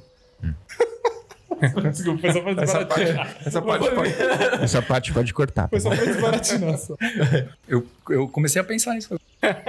isso, não tá, isso não tá totalmente descartável. Eu vou guardar. Isso tá correto. A edição, continuar. a, edi- a edição ela vai, vai guardar esse pedacinho. Robocop ganhou uma interface nova. Robocop é o caso. E teve que né? continuar O cara trabalhando. que morreu e falou, beleza, mano. não vou mais trabalhar. E o filho da puta vai lá e ressuscita. Viu? Quando a interface acabou, falou: acabou essa interface, tá aqui uma Nossa. nova interface. Não tem ele- férias se ele ainda fosse- de horas. Se ele ainda fosse trabalhar com outra coisa, né? Mas ele foi trabalhar exatamente com que ele Com mesmo trabalhava. tá trabalho, ligado? mano. Nossa senhora. Podia dar ali, Desculpa, né? Vitor, eu, eu desgracei. Você tava... A interface virou só digital, perdão. Não, é o contrário, né? Aí a gente começa a descobrir que a interface é tudo, né? Uma atendente de um lugar, por exemplo, é uma interface, né? E ali, naquele caso, ela está representando outras, outros valores que não são só ela, né? Só aquela pessoa. Ela está representando outra coisa. Então, é, aí a gente começa a se relacionar com isso de uma outra maneira, né? Não é mais... E, e aí isso faz parte do nosso aprendizado e até da, da nossa... É, nosso desapego com relação ao produto físico, que é tudo pode ser uma interface, até um, servi um serviço pode ser, né? Até um método pode ser uma interface, né? E aí toda essa lógica de design a gente começa a aplicar em quase tudo, né? O que é uma loucura, porque a gente não consegue explicar isso para ninguém, mas isso É faz, impossível. é impossível, mas isso faz sentido pra gente, né? Então, ah, vamos desenhar um produto, pô, foda. Desenhar um produto é muito foda, porque a gente vai conseguir voltar às nossas origens, tal, não sei o quê. Mas a gente vai desenhar um, um método, ou vai desenhar um, né, um elemento de organização interna de empresas, aquilo é foda também, sabe? Porque é, tudo que a gente aprendeu, né, todos... Às vezes é mais impactante do que muito produto que a gente desenha, porque o cara vai ficar 8 horas lá, Ex- 44 isso. semanais, clicando naqueles botões desgraçados, aquelas interfaces idosas, e agora ele tem um. Pelo menos o trabalho dele não é aquele o inferno. impacto né? né, vai ser maior. Então, é, eu acho que tem uma. Aí eu não digo nem maturidade, mas tem, tem um pouquinho disso, né? Mas eu acho que é mais uma consciência de que tudo que a gente está fazendo, todo esse caraca, olha o que eu consigo produzir e tal, né? E isso tem um, né, um pouco a ver com ego, mas isso pode ser aplicado para outras, né? Para outros contextos, para outras áreas, da mesma maneira, com o mesmo impacto ou até com mais impacto. E é foda pra caralho isso, né? E uma coisa legal nisso, é, tipo, até de interface, né? A gente tá acostumado até nesse paralelo, até porque é parte do nosso dia a dia, né? Ah, é digital, é físico. Mas uma interface, tipo, de um dos cases que eu trabalhei na época com Latam, que, tipo assim, tem toda a marca, tem toda a vida dessa marca, mas, tipo, depois, a interface que você toca é seu voo. E aí, tipo, uma das, uma das coisas, tipo assim, foi um case muito complexo que entrou, tipo, desde música, som, imagem, não sei o quê. E aí uma das coisas era que, tipo, você, entra, você entrava no avião e tinha lá. e a interface que você tinha era o tom de voz. Ali, de tipo, de você receber a informação e poder ficar tranquilo, sabe? De poder. Essa era uma interface que era essencial. Tipo, não importa que você colocou uma marca bonita, que você inventou um nome, conexão e fez uma dança. Tipo, A cadeira super bonitinha. é, aqui, tipo, qualquer. E, tipo, eles tiveram esse tipo de atenção. Mas até nessa coisa de interface, um dos principais pontos que me fazia pensar em- design e que tem a ver com o nosso contexto, que a gente ficou nessa de físico, digital, físico, digital. A gente esteve por muito tempo no físico, aí o digital começou a ganhar destaque porque você poderia fazer qualquer coisa da sua casa. A gente entrou em pandemia e aí a gente avançou 72 anos né? Tipo, de digital, tudo era digital e aí todas as coisas eram digital. Só que aí as pessoas voltam a viver, né? As pessoas saem de casa. Muito obrigado, vacina. E aí, qual que é a mesma relação que você tinha com essas empresas que avançaram digitalmente, tipo, fisicamente? As pessoas não aguentavam mais estar em casa, as pessoas não aguentavam mais Não, necessariamente como estar assim, só Messi? no Todo celular. mundo ama Zoom, Google Meet, Microsoft Teams. Todo mundo adora, não é verdade? É fascínio. E eu acho que a, a discussão a se ter sobre design agora é tipo isso, sabe? Tipo, qual que é o nome ou qual que é a coisa do, do design que não tem mais fronteira? Porque, tipo, eu não quero ter que acessar uma coisa que é uma, rela- é uma vida, ou um clique, é uma coisa no digital, e aí no físico é outra coisa. E como que eu perco as barreiras? Sabe? De uma coisa. Digital. É, Ah, isso é. que eu ia falar. Tipo, Não, não, me venha com digital e não me venha com, tipo, ai, o que que a gente. Tem esse espaço super legal, o que que a gente pode fazer? Vamos colocar uma cafeteria, assim a pessoa pode unir burocracia com o seu café da manhã. Eu, tipo, ai, velho, de novo, chega, ninguém aguenta mais tanta Mas, cafeteria. mas e o metaverso, Messi? Quem quer mais tomar tomar café, pô? Puta que pariu. Vamos, Não, vamos- mentira, todo mundo quer tomar café.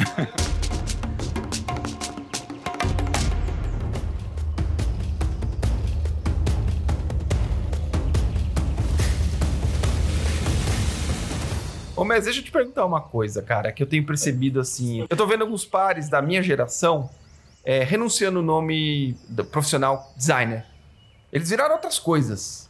Mas todos vieram do design, todos estudaram o que eu estudei, todos fizeram trilhas parecidas que eu, que eu fiz.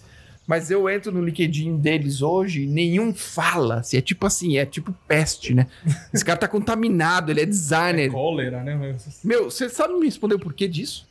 Eu acho que tem a ver com o que a gente falou lá atrás do técnico. Porque quando você fala, sou designer, a pessoa fala, faz um website, faz um não sei o quê, tipo, ela te, tipo, te atribui uma função.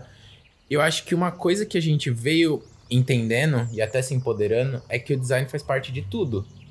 Então, desde quando começou aquela conversa do design thinking, né, não sei o que, nossa, é a revolução de não sei o que. O pensamento de design nada mais é que você olhar com um olhar muito abrangente né? Tipo, abrir essa, essa C desse mapa e conseguir conectar esses pontos. Então, eu acho que até para essa conversa começar do zero, começar de um jeito limpo e não com preconceito, preconceito no sentido, a pessoa já te, já te atribuiu uma função. te Estigmas e É. pré-definições. É, não é nem, não é nem assim uma, uma coisa necessariamente ruim, porque a gente É. trabalha para se tornar designer e, tipo, a gente sabe o quanto de, de tanto técnico quanto estudo, investigação Trabalho você tem É, parte do processo é justamente essa construção. É. né?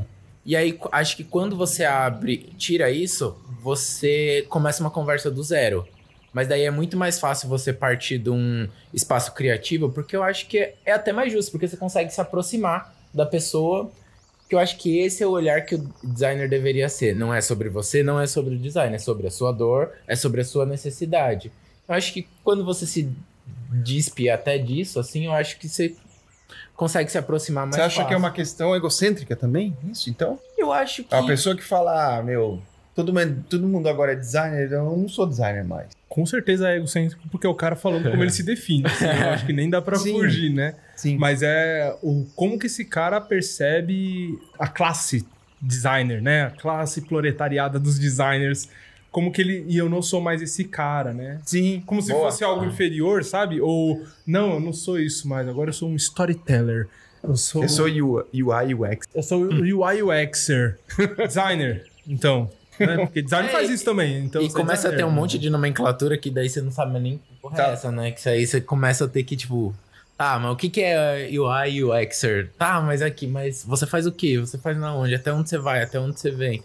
Então eu acho que as pessoas começaram, sinto, sabe? Que as pessoas começaram a criar essas outras roupagens pra ter outras, outras abrangências ou outras aproximações com negócios, pessoas mais influentes, até pra começar a se posicionar no, no próprio mercado. Pra no- passar a regra nesse assunto, na verdade, a gente não tem a cultura do design no Brasil e é Sim. por isso que eu acho que acontece isso. É porque até a gente se descredibiliza, né? Não, se o cara ele é designer na Alemanha, o cara é um designer alemão. Em inglês, ele é inglês. Aí no, no Brasil, o Brasil tem um monte de designer foda nível. Pra caralho! Nível foda mesmo, assim, que a gringaiada, caralho, mano, os caras são brabos, né? E aí não, mas aqui designer, né? Esse cara que faz loguinho. Pô, tem uns caras que faz logo foda. O Wolf Rollins, se você olhar, eles fazem logo, basicamente, identidade visual. E eles são referência global. E só porque ele é inglês, ele é. Aí volta pra música do Titãs lá, né? o, o designer em inglês é melhor do que eu e vocês? Que porra é essa? Aliás, design é um termo. Será em inglês isso? De onde que vem? É, então, eu Italiano? acho que já Latim? começa por aí, né? Há, há quantos anos a gente é formado e a gente não conseguiu explicar nem pra família direita a diferença O que de você faz, design e designer? Sabe? Tipo, não, não é nem o que você faz, é tipo assim, ah, você que faz designer aí, vem, vem aqui, não sei o quê. É, eu acho eu, eu, eu concordo, eu acho que é uma. A gente é uma, uma defesa contra o, o- como o mundo vê o designer aqui, né? E a gente, né, às vezes participando de, de encontros e eventos e tal, às vezes quando a gente fala que a gente é designer, é, a resposta é, puta, isso é foda, porque tem gente precisando de comunicação e aí isso, é, isso falta para as empresas. E a gente Até fala, pros designers, né? Como não, não, mas. é, né? Mas ah, não é isso que eu quis dizer, né? O Full cara circle. não entendeu, né? E, não vai entender, porque não é, não, não faz parte da cultura entender que o designer ele é mais do que isso, né? Ele faz outras coisas também, né? Ele é Tá, mas a minha mais- pergunta aqui, a minha ansiedade pra se dar uma resposta aqui, aonde que a gente tá na fila do pão? Essa né, que é a grande questão, é. Exatamente. Só que não é onde a gente tá. a gente- Assim, assim eu, vou, eu vou ser bem, bem fuleirão aqui, tá? A gente tá ali na estratégia do, do, do- do- da, da porra? Ou a gente tá ali na, na boca da fábrica, ou não, a gente tá ali no, no PDV. Onde que a gente tá nessa Todo porra? esse lugar. Tá em tudo, Isso, né? é Só isso que a que eu quero questão. saber. Então, a gente sabe disso. A questão é como é que a gente fala isso e comunica isso para né, o mundo que vai comprar os nossos serviços, não serviços primata, mas serviços dos designers em si, né? Como é que eles vão entender que a gente não é só o cara que faz um sketchinho no Photoshop ou o cara que cria um logo, sabe? O que não é problema nenhum, tá? Porque né, Claro. a gente faz isso muito bem. Claro. Fazemos isso mesmo. E beleza, É a gente também faz trabalho, isso, né? né? Também faz parte, mas é, agora a minha pergunta vai voltar para você, Rick. É, a gente precisa, até que ponto a gente precisa fazer o que você tá, essa, é, trazer essa resposta que você tá buscando, né? Não, mas eu só tô provocando aqui. Eu sei, eu também. Agora, Eu só tô Eu- eu- provocando. a gente- Eu, acho que a gente. a gente precisa disso. Eu acho, que, a- eu acho que no momento que, a gente, que eu falo que a gente precisa comunicar, a gente precisa ter a lucidez Uhum. e a clarividência de como comunicar isso. Então, assim, respondendo a sua pergunta, sim, e são diversas maneiras. Uhum. O que é ruim para uma comunicação contemporânea, você entendeu? O que é ruim, qualquer marca hoje, você fala, a gente, eu tenho Porque ela é cinco... complexa, né? É complexa, exatamente. Eu tenho cinco jeitos de comunicar isso. Complexidade inadmissível. Esse projeto tá morto, né, Rafa? Mas eu, eu acho que assim, até pra. Dando até a, a leitura que você falou, onde a gente tá na fila do pão? Eu acho que a gente deveria estar organizando essa fila. sabe? Porque, tipo, se você for reduzir, a gente poderia estar trabalhando desde, tipo. Gente, vamos desenhar esse forno, ou vamos pensar num, num design que vai vender mais esse pão, vamos não sei o que, vamos reduzir, vamos colocar uma linha no chão, vamos trabalhar. Mas eu acho que Tipo assim, na organização geral, o nosso papel é muito de simplificar os processos, assim, sabe? E, e podem ser processos psicológicos, fabris, organizacionais. Eu acho que a gente tem um, um jeito. A nossa tradução, tradução no geral, é se fazer entender. Né? Então, tipo, eu acho que o nosso papel nesse rolê todo é, tipo, pegar o trabalho complexo e transformar numa coisa simples. Que aí vem o papel da comunicação também. Eu acho que muito da comunicação é isso, né? A gente entender a bagunça, tipo, é o que eu sempre falava. Tem muitas. Tipo assim, eu trabalhei no banco. O banco tem muitos processos complexos. Mas o cliente tá cagando se isso é complexo. Tipo, não me venha com não sei o que, não sei o que lá, não sei o que lá. E o mercado tá sendo corroído, derrubado e transformado de ponta cabeça exatamente porque algumas empresas simplificaram as coisas. Então, tipo assim, você entender que tem uma pessoa no final da coisa, você já consegue, tipo, pegar isso tudo, mastigar, entender todas aquelas conexões, né? Quase aquele, aqueles caras que começam a criar conexão de caso criminal pra falar, esse é o culpado. Esse é o culpado. Então eu acho que o nosso papel é um pouco disso, tipo, mastigar a complexidade e comunicar de forma eficiente e simples, assim. Eu acho que o design deveria ser isso, assim, sabe? Gostei. É Essa isso. eu gostei. É isso, e dentro, e dentro das conversas sobre inovação, a gente está falando exatamente sobre isso. Né? Sobre, é, e aí a gente. é, eu não sei se a gente expande ou a gente cria um recorte, porque design e inovação são duas coisas que acontecem ao mesmo tempo, a todo momento, e a gente né, definir essa, essa diferença é, é difícil, né? A gente sabe que, que tem essas diferenças, mas. E aí, voltando. Posso só fazer um, Ah, vai lá, vai lá. um parênteses rápido? Por, pra pessoa que não entendeu por que, que design e inovação andam juntos, é porque ou o designer ele tá fazendo inovação, ou ele tá replicando, ou ele tá conservando. É, aí você escolhe, é um designer que conserva um design, ele segue um estilo específico, ou ele replica um copycat, o resto tá fazendo inovação, boa ou ruim. Só, só pra trazer por que É que isso, é. a gente tem essa Uhum. definição. E aí a gente tem essa. A gente, não consegue separar isso, a gente não consegue comunicar isso.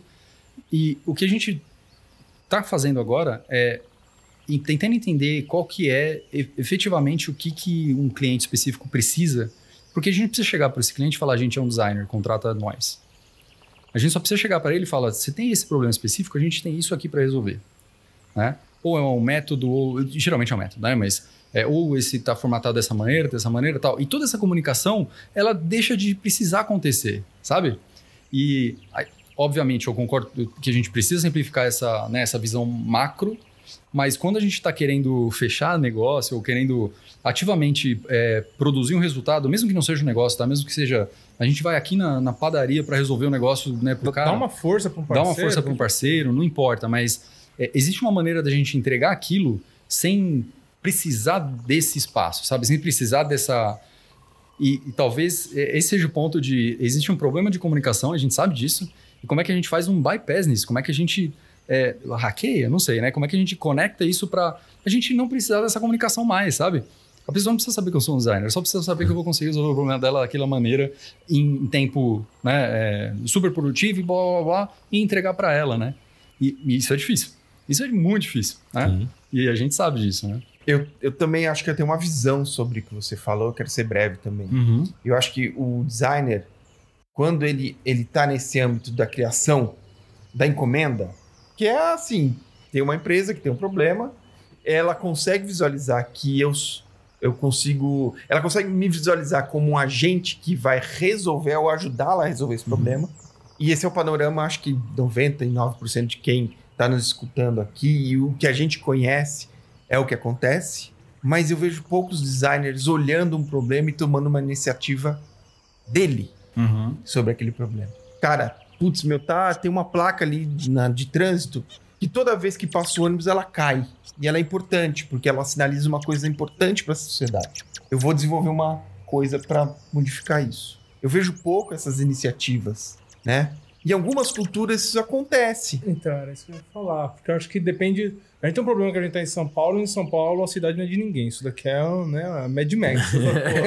e aí, eu, não, falando assim do senso de, putz, eu quero pela minha comunidade.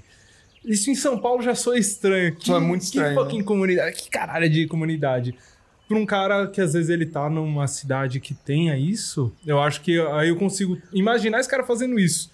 Porque aqui eu acho que não é nem do designer, é do. Mas eu acho que a resposta de como a gente comunica vem dessas experiências. Porque eu, eu fui atrás do problema, eu vi um problema que ninguém me pediu para ser resolvido e eu pensei sobre ele. E esse pensamento vai me trazer, sabe, insights de como eu vou poder explicar o porquê que eu fiz isso, por que eu tomei essa iniciativa. E a gente não está fazendo isso, né? A nossa comunidade como designers, eu vejo pouquíssimas iniciativas nesse sentido. São mais os ativistas mesmo. Os ativistas, exatamente. Ou até mesmo de pessoas que não, têm, não querem saber de ativismo ou tudo mais, mas tem alguma coisa que incomoda e ela vai por si tentar resolver. E encontrar seus pares. E aí e ela cai nesse problema, entendeu? De não conseguir comunicar o que, que ela está fazendo. Né? Então eu acho que tem uma questão de posicionamento mesmo nosso, né? De muitas vezes querer atender a, a onde está o dinheiro, atender a corporação, atender a quem nos dá atenção, porque na verdade é isso, né? Eu acho que aqui do lado deve ter um alfaiate que deve ter um problema incrível, que pode virar um puta case de design que o mundo vai olhar e falar: caramba, meu, olha só a maneira que esse designer resolveu isso. Só que esse cara não tem dinheiro, entendeu? É, ele, ele, existem inúmeras barreiras de comunicação, né, de conceitos e preconceitos que não vão nos conectar, entendeu? E a gente tem esse problema, porque quem faz design, né, a grande maioria são pessoas que tiveram condição de pagar uma faculdade. Ou me diga uma escola pública que forma uma pessoa periférica, uma pessoa que não tem condição financeira de pagar esse curso. Uhum. Né? Então, é um projeto educacional também, entendeu, Messi? Sim. E, e, que provavelmente ajudaria até a facilitar essa, essa discussão toda que a gente tá falando. Porque se só a nível superior em um, um clube muito fechado, que são os designers que vai ter essa conversa do que, do que é design, do que é simplificado, do que não sei o que Sabe, se, a, se a, a gente mesmo ainda que já passou por tudo isso, a gente já foi sócio, já cada um foi para um lado, já tivemos perdi as contas de quantas discussões a gente ainda tem, tem pontas a amarrar, arestas e imagine a sociedade no geral e pessoas que nunca tiveram nem contato com isso. Nem contato. Por isso que é, é muito comum a, a banalização mesmo, ou não entender, ou essa complexidade de tipo, tá, mas qual que é o nível disso, sabe? Qual que é a diferença de uma empresa de brand do, do cara que desenha um logo em casa, do cara que fez, do que não fez? Qual que é o problema? Como que um designer pode ir desde o negócio, ah, vai no alfaiate, puta, é, é o que? É ele é revisar o negócio dele, é, é ele mudar a presença dele. É, Vamos mudar o termo alfaiate para costureira de bairro, tá? é.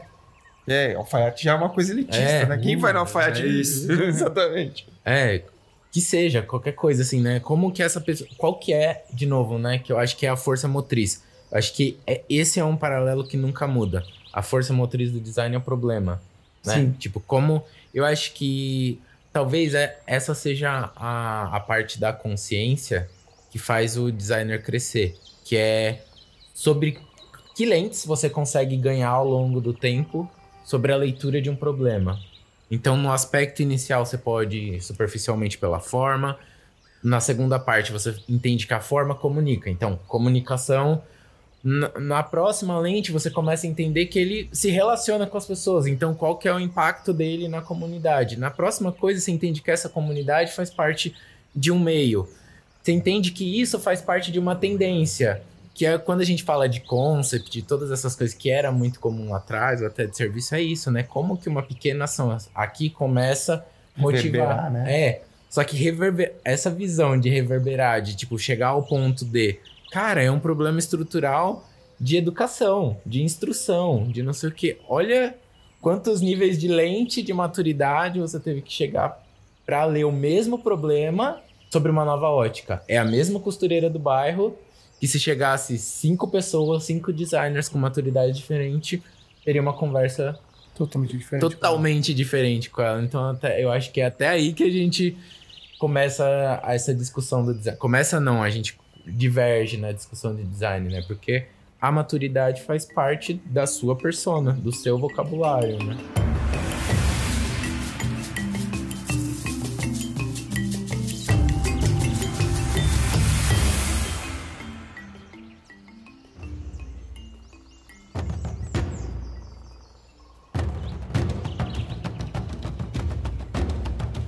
Tem, tem um paradoxo só que eu queria trazer, que é que tem, ele vai, ele surge da categoria design, designer, fazendo design, que a gente tem o designer antes, digamos, era o artesão, inventor e tal, né? Antes para industrial. Com a industrialização, né? Todo mundo pasteurizado e tal, né? Trabalho, whatever, qualquer. Um- Você não é criativo. Virou um cargo, né? É, um- É, antes de virar cargo até, né? Você, a, a sociedade só serve para apertar parafuso, aqui as porquinhas, né? Você tira a criatividade, aí sobram. Os engenheiros talvez eram as referências criativas porque eles inventavam as máquinas, e as máquinas eram as criações da época e tal. E aí a gente começa a ter agora, nos últimos. Eu vou falar 100 anos, tá? Mas aí cada um estica a régua para onde quiser. Mas nos últimos 100 anos a gente tem a categoria design surgindo, desenho industrial, design gráfico, né? Surgindo por causa das técnicas. E aí é isso que vai trazer no paradoxo que eu já vou explicar. Então a gente tem as técnicas de desenho industrial, porque agora existe a indústria. Antes existia o artesão para fazer cadeira, móvel, é, ferramentas, sei lá, essas coisas. E o design gráfico surge porque surge a gráfica. Eu não tô voltando nos caras da rupestre, tá? Eu tô falando da arte gráfica é, contemporânea, moderna, se quiser chamar assim. E aí a gente começa a ter duas áreas de design, que é isso que tem na faculdade quando a gente entra. Você vai fazer design gráfico ou design de produto? Muitas, né? Pelo menos quando a gente entrou, essa era a divisão. E dentro de produto você vai ter o cara para marcenaria, vai ter o cara para indústria. E aí, qual que começa a ser um problema que eu começo a entrar, que aí sim chega no paradoxo? A gente tem designers criando novas técnicas e ferramentas que criam novas formas de se fazer design. E aí a gente nunca tem uma consolidação, tipo, assentar as categorias, as subcategorias do design. Você não tem o designer que faz interface em 1950, interface gráfica, né? É, interface gráfica assim, é, digital, né? Não vai ter. Porque não faz nenhum sentido essa porra, não existe tela ainda, não tem computação direito. E à à medida que você cria a computação, agora você tem subcategorias de designer criando. E cada hora vai criando outras. Então, à medida que o designer vai criando novas coisas, novas coisas demandam novos tipos de designer, e aí você fica nesse paradoxo de que nunca senta. E aí, o, o que, que eu quero chegar nesse ponto é como que, ou quando que a gente vai começar a vislumbrar uma maturidade e essa organização um pouco melhor, como aconteceu, por exemplo, na engenharia mesmo, que eles têm, né? O cara engenheiro elétrico, obviamente, ele não, não é o cara especializado em mecânica ou hidráulica ou em alimentos.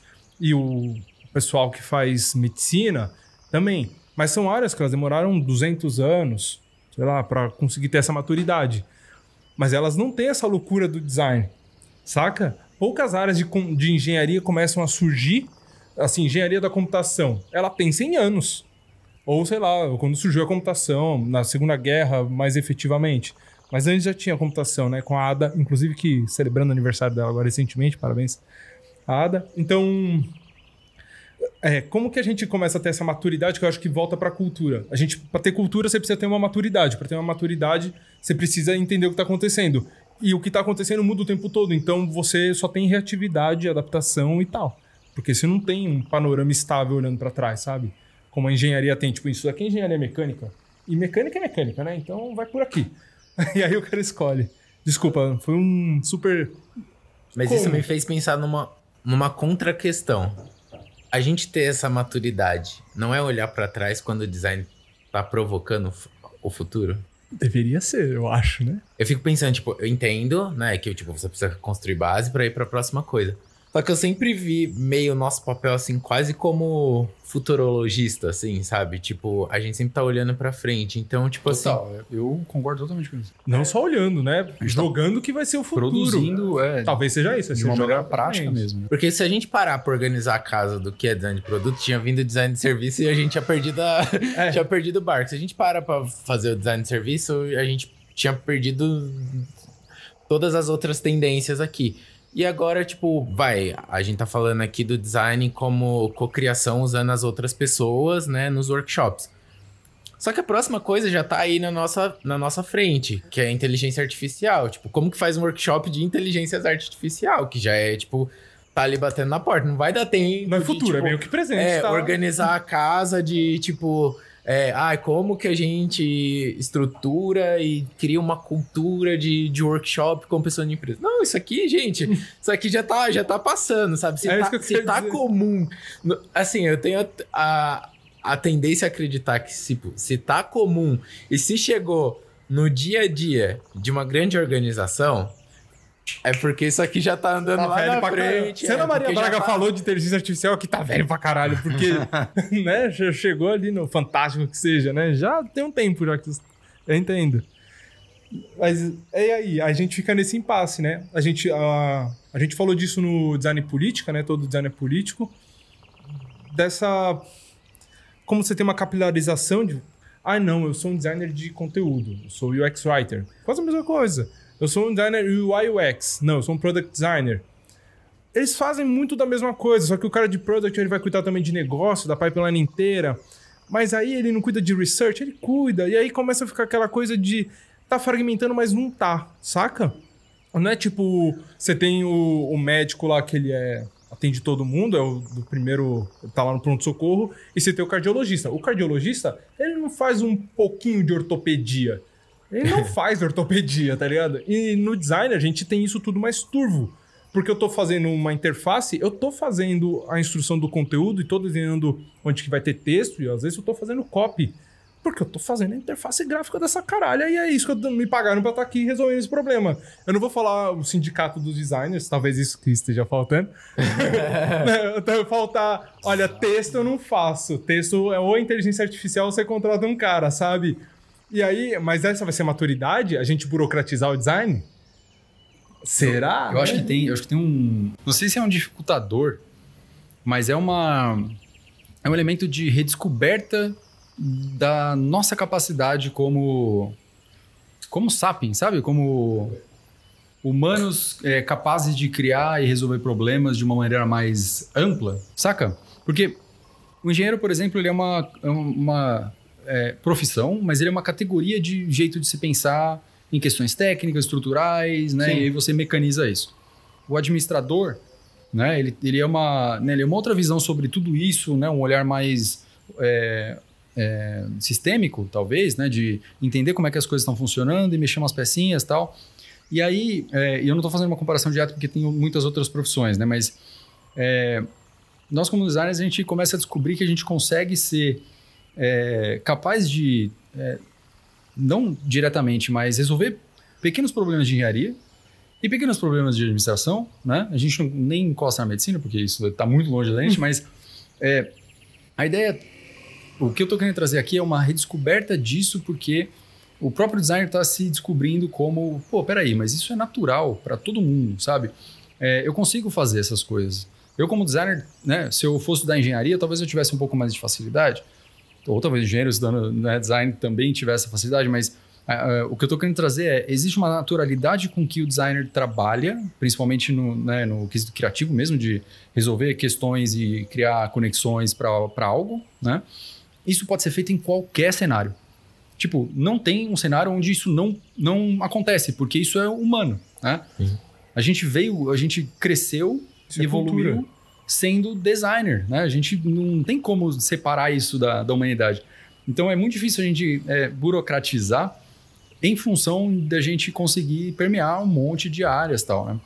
Então acho que não é só uma... A, o problema não é a, a, não burocratização, acho que o problema é a gente não vai conseguir fazer isso porque a gente... porque isso é natural, sabe? Isso é um problema pra gente, né? Eu acho que é, resolver... burocratizar só significa restringir atuações. É, você né? só vai atuar nisso e tal. Puta merda. O que é um grande é, problema. É o caminho perfeito para destruir a criatividade é. do indivíduo. É, de repente, engenheiros, engenheiros são designers burocratizados, sabe? Você é um designer que vai trabalhar tecnicamente aqui. Por isso que, eles precisam de designers. é nada, isso. Nada contra, eu adoro Não, mas eu acho que a, a, o... tem duas coisas aí que eu ia falar de uma brisa que eu tive aqui, que é justamente é o cenário e a matéria-prima do nosso trabalho. Uhum. Né? É, os nossos cenários são muito diferentes dos cenários de um engenheiro. E a minha brisa foi o seguinte, e, e, o, e a matéria-prima, né? A nossa matéria-prima, ela é inúmera e evolutiva. Imagina um médico ou a, a classe médica tendo que resolver um ser humano que nasce com rabo verde e que cospe fogo. O quanto de especialização teriam que se criar aí para dar uma resposta para a sociedade não, fiquem tranquilos que a gente vai, vai descobrir o que é esse novo ser humano. Eu acho que a gente entraria na pilha que a gente está tendo na nossa profissão. Né? Isso é, resolve isso, resolve isso. Mas, na verdade, eu acho que faz parte de uma poeira que é levantada. E é levantada na nossa matéria, entendeu, Vitor? Não é levantada no, no na, na, na coisa concreta do engenheiro e nem nas questões humanas, que assim, a gente vai ver a nossa evolução humana, não. Mas talvez os nossos netos, os nossos netos virão lá, talvez o, a gente sem pelo, sem barba, sem dedo, sei lá o quê. Mas eu acho que mesmo pelo, na já... medicina. isso já existe. Mas mesmo na medicina, a mudança causa um caos. Sim. A pandemia teve aí, entrou uma doença nova. E a medicina teve que lidar e dar certezas e respostas, porque aí não tem mais livro. Que zona que foi, é, tipo, mas, pressão Mas ela, lado, ela assim. é, a, a, a, tá bom. É, é, o que eu tô falando que a nossa matéria é assim, um dia a gente tá falando no telefone, outro dia a gente tá falando na tela de um computador e não sei se amanhã a gente vai estar tá falando telepaticamente num chip implantado na orelha. E, e, e, a gente vai ter que resolver esses problemas. Você entendeu? A medicina tá, viu uma coisa ali que tava matando pessoas. E já tem os médicos, os cientistas médicos que estão trabalhando há muito tempo e eles souberam resolver isso. Traz uma informação nova. Exatamente. eles só se, jun... né? se juntaram, é, tipo, fizeram uma força-tarefa. Tudo muda. fizeram uma força-tarefa e resolveram. Agora, eh, a nossa matéria-prima, o que a gente tem para trabalhar, é a evolução da vida é, é, artificial. Coisa que a gente tem falado há muito tempo, né? A gente se associou tanto do natural que os problemas artificiais, na verdade, quem resolve somos nós, os designers. É que a nossa matéria-prima é o caos. Né? É o caos. Isso. É isso. Como é que a gente comunica para as pessoas que o caos ele é um ele é uma entidade, sabe? Ele é algo com que você trabalha. Tipo entropia. As, é, as pessoas ah, não, não, conseguem conceber isso. A gente não consegue conceber isso e a gente não nem, nem precisa, porque a gente só surfa. A gente só navega. A gente navega. Né? Ah, o que, que é o caos? Sei lá, eu só consigo. Eu tô aqui, eu só trabalho aqui no caos, tá ligado? Eu sou um funcionário do, do caos. Cavaleiro do caos. Cavaleiro do caos. Não dá pro apocalipse, não precisa de muito. Tá ligado? E é, e é, isso. E a gente consegue... Caos é o meu oceano e nada é. me escutará, né? É bem isso. Tá ligado? Porque é isso. E aí, as pessoas não trabalham e elas têm é, extrema dificuldade para entender como se trabalha e para entender que alguém tá atuando nisso, né? Ou que alguém tem condição de trabalhar nisso. Condição, exato, né? Isso é muito louco. Como é que você dá um diploma para alguém falar você é um, você é um... um agente do caos? você é um agente. Então a espada nele. Ness, a gente conversou lá do papo, não sei se você conseguiu escutar um outro, mas das coisas que você queria trazer para conversar, tem alguma que você, que você acha, caraca, eu acho que isso daqui ia ser da hora compartilhar com a pequena audiência do Primata, obrigado comunidade, né? Centeninhas de pessoas que estão aqui ouvindo. Porque a gente teve um, um começo de carreira juntos, né? Todo, nós três aqui, a gente começou seguindo quase que passos ali iguais, com pequenas diferenças em algum. Mas depois a gente teve o mesmo caminho, e aí depois você, você foi enfrentar o monstro, que é o mundo do mercado pesadão tal. E você teve as experiências nos lugares parrudões. E aí tem, tem as visões que não mudaram tanto, né? Acho que na essência a gente compartilha de muitas coisas, mas tem maturidades diferentes. É, eu, eu acho que, assim, foi. É muito legal andar entre esses dois mundos, assim, sabe? Porque a- até dando continuidade, mas trazendo pra esse contexto, tipo, eu acho que o, o designer, em vez de uma cultura, eu acho que o designer vem muito de uma contracultura, sabe? Eu acho que É. os designers são, tipo, punks do rolê todo, sabe? Inclusive do empreendedorismo, do, do mercado como um todo. Porque é isso, é, faltam pés na porta, assim, sabe? Alguém precisa, tipo assim, uma visão que, tipo assim, a gente sempre exaltou que, que fez isso, mas que hoje, tipo, deu um- um- uma coisa, um conforto, assim, que, que é muito legal, que é assim, o Victor continua sendo contraponto do negócio, assim, sabe? Ele sempre traz uma, uma opinião contrária. E, cara, isso é tão enriquecedor e, tipo assim, não importa o contexto, sabe? Isso vai desde a microempresa até a empresa colossal. E, e ter esse contraponto, que é o papel do designer, eu acho que é isso, provocar. Agora, a diferença que eu vejo na pequena empresa, da- das grandes empresas, ou até de é, consultorias e tal, né? Assim, o nível de profundidade e de impacto que você pode fazer, né? Então, uma empresa colossal tem recursos, nomes e, tipo assim, portas abertas num nível que, tipo, é, é absurdo que a gente consegue fazer. Parar essa roda é difícil, né? Essa Não, roda parar não para. essa roda é Mas os difícil, mas acessos são assim, muitos, é, né? mas essa roda é uma roda muito forte. Então, por exemplo, ah, temos o problema da costureira aqui, talvez a gente não tenha corpo pra fazer. Sabe, você vai bater ali, vai ter uma resistência, mas tipo, chega uma roda gigante, uma empresa colossal, alguma coisa, você tem realmente tipo recursos financeiros, nomes, barreiras, parceiros e todas as coisas que consegue fazer um impacto muito colossal. E é muito importante, porque você precisa das duas coisas, né? Você precisa de empresas grandes e ao mesmo tempo você precisa ter os questionadores para balizar. Porque também uma roda sem controle, tipo, se não tiver concorrência, se não tiver uma visão do lado, essa roda roda para onde ela quiser e abusa como quiser. Então, Exato. Sai esse- atropelando o que ela é, quer, né? esse é o contraponto e, e a importância.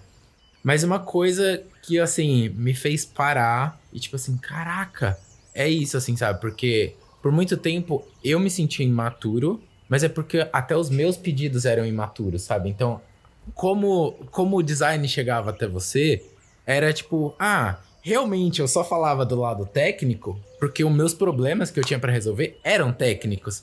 Então, tipo, fica melhor azul ou vermelho? Como que a gente dá um ar mais é, criativo nesse espaço? Como que a gente passa o ar? é, como que é?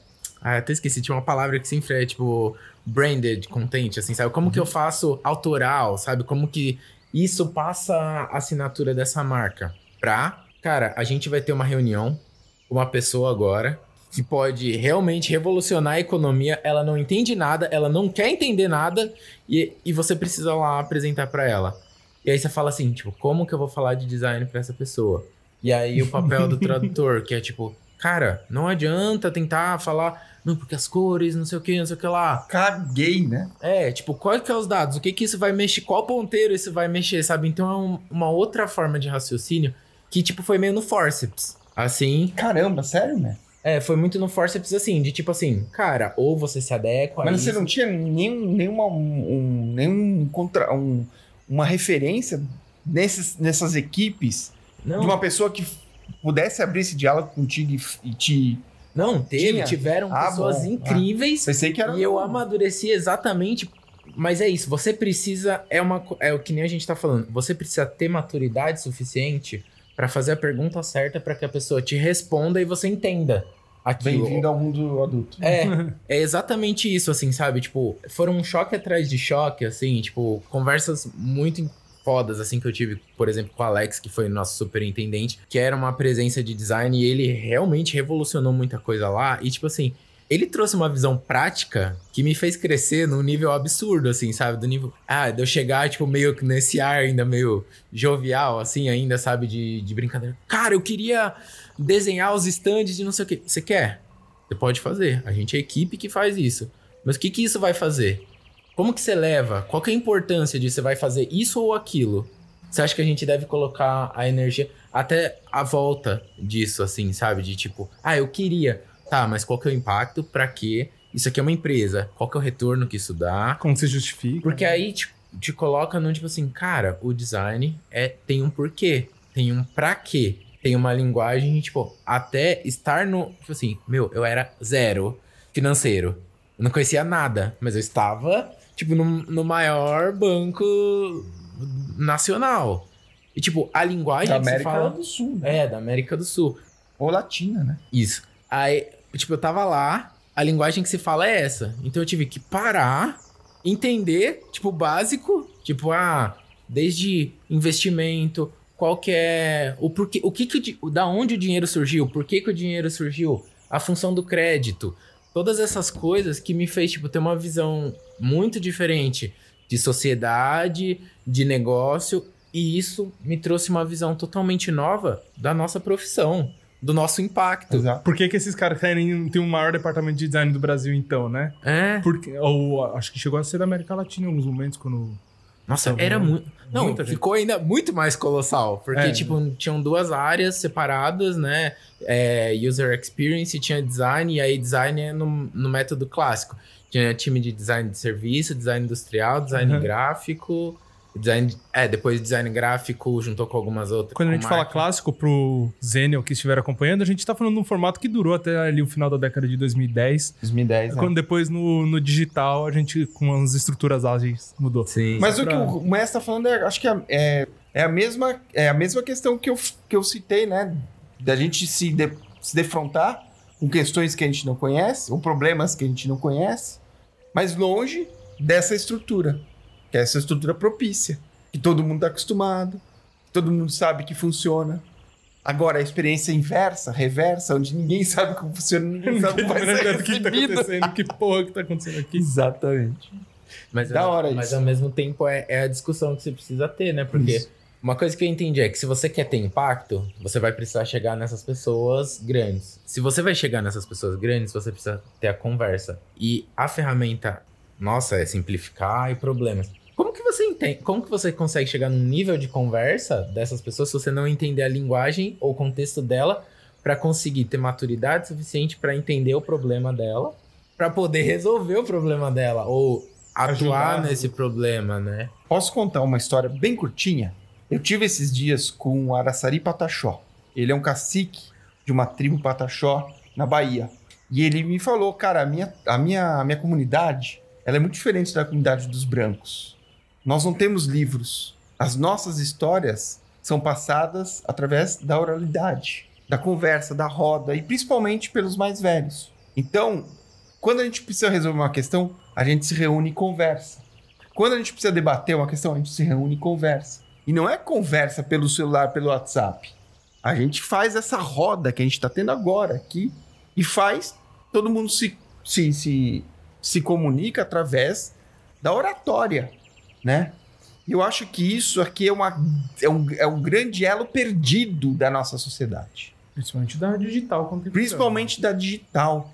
De você escutar o cara que foi dessa geração 2010, da geração 2000, da geração 90, e trazer as histórias deles, consultá-los, trazer para essa conversa. É porque eu não, eu não vejo a nossa geração consultando esses designers. Uma coisa. Até, tipo, você puxou isso, vou falar rapidinho.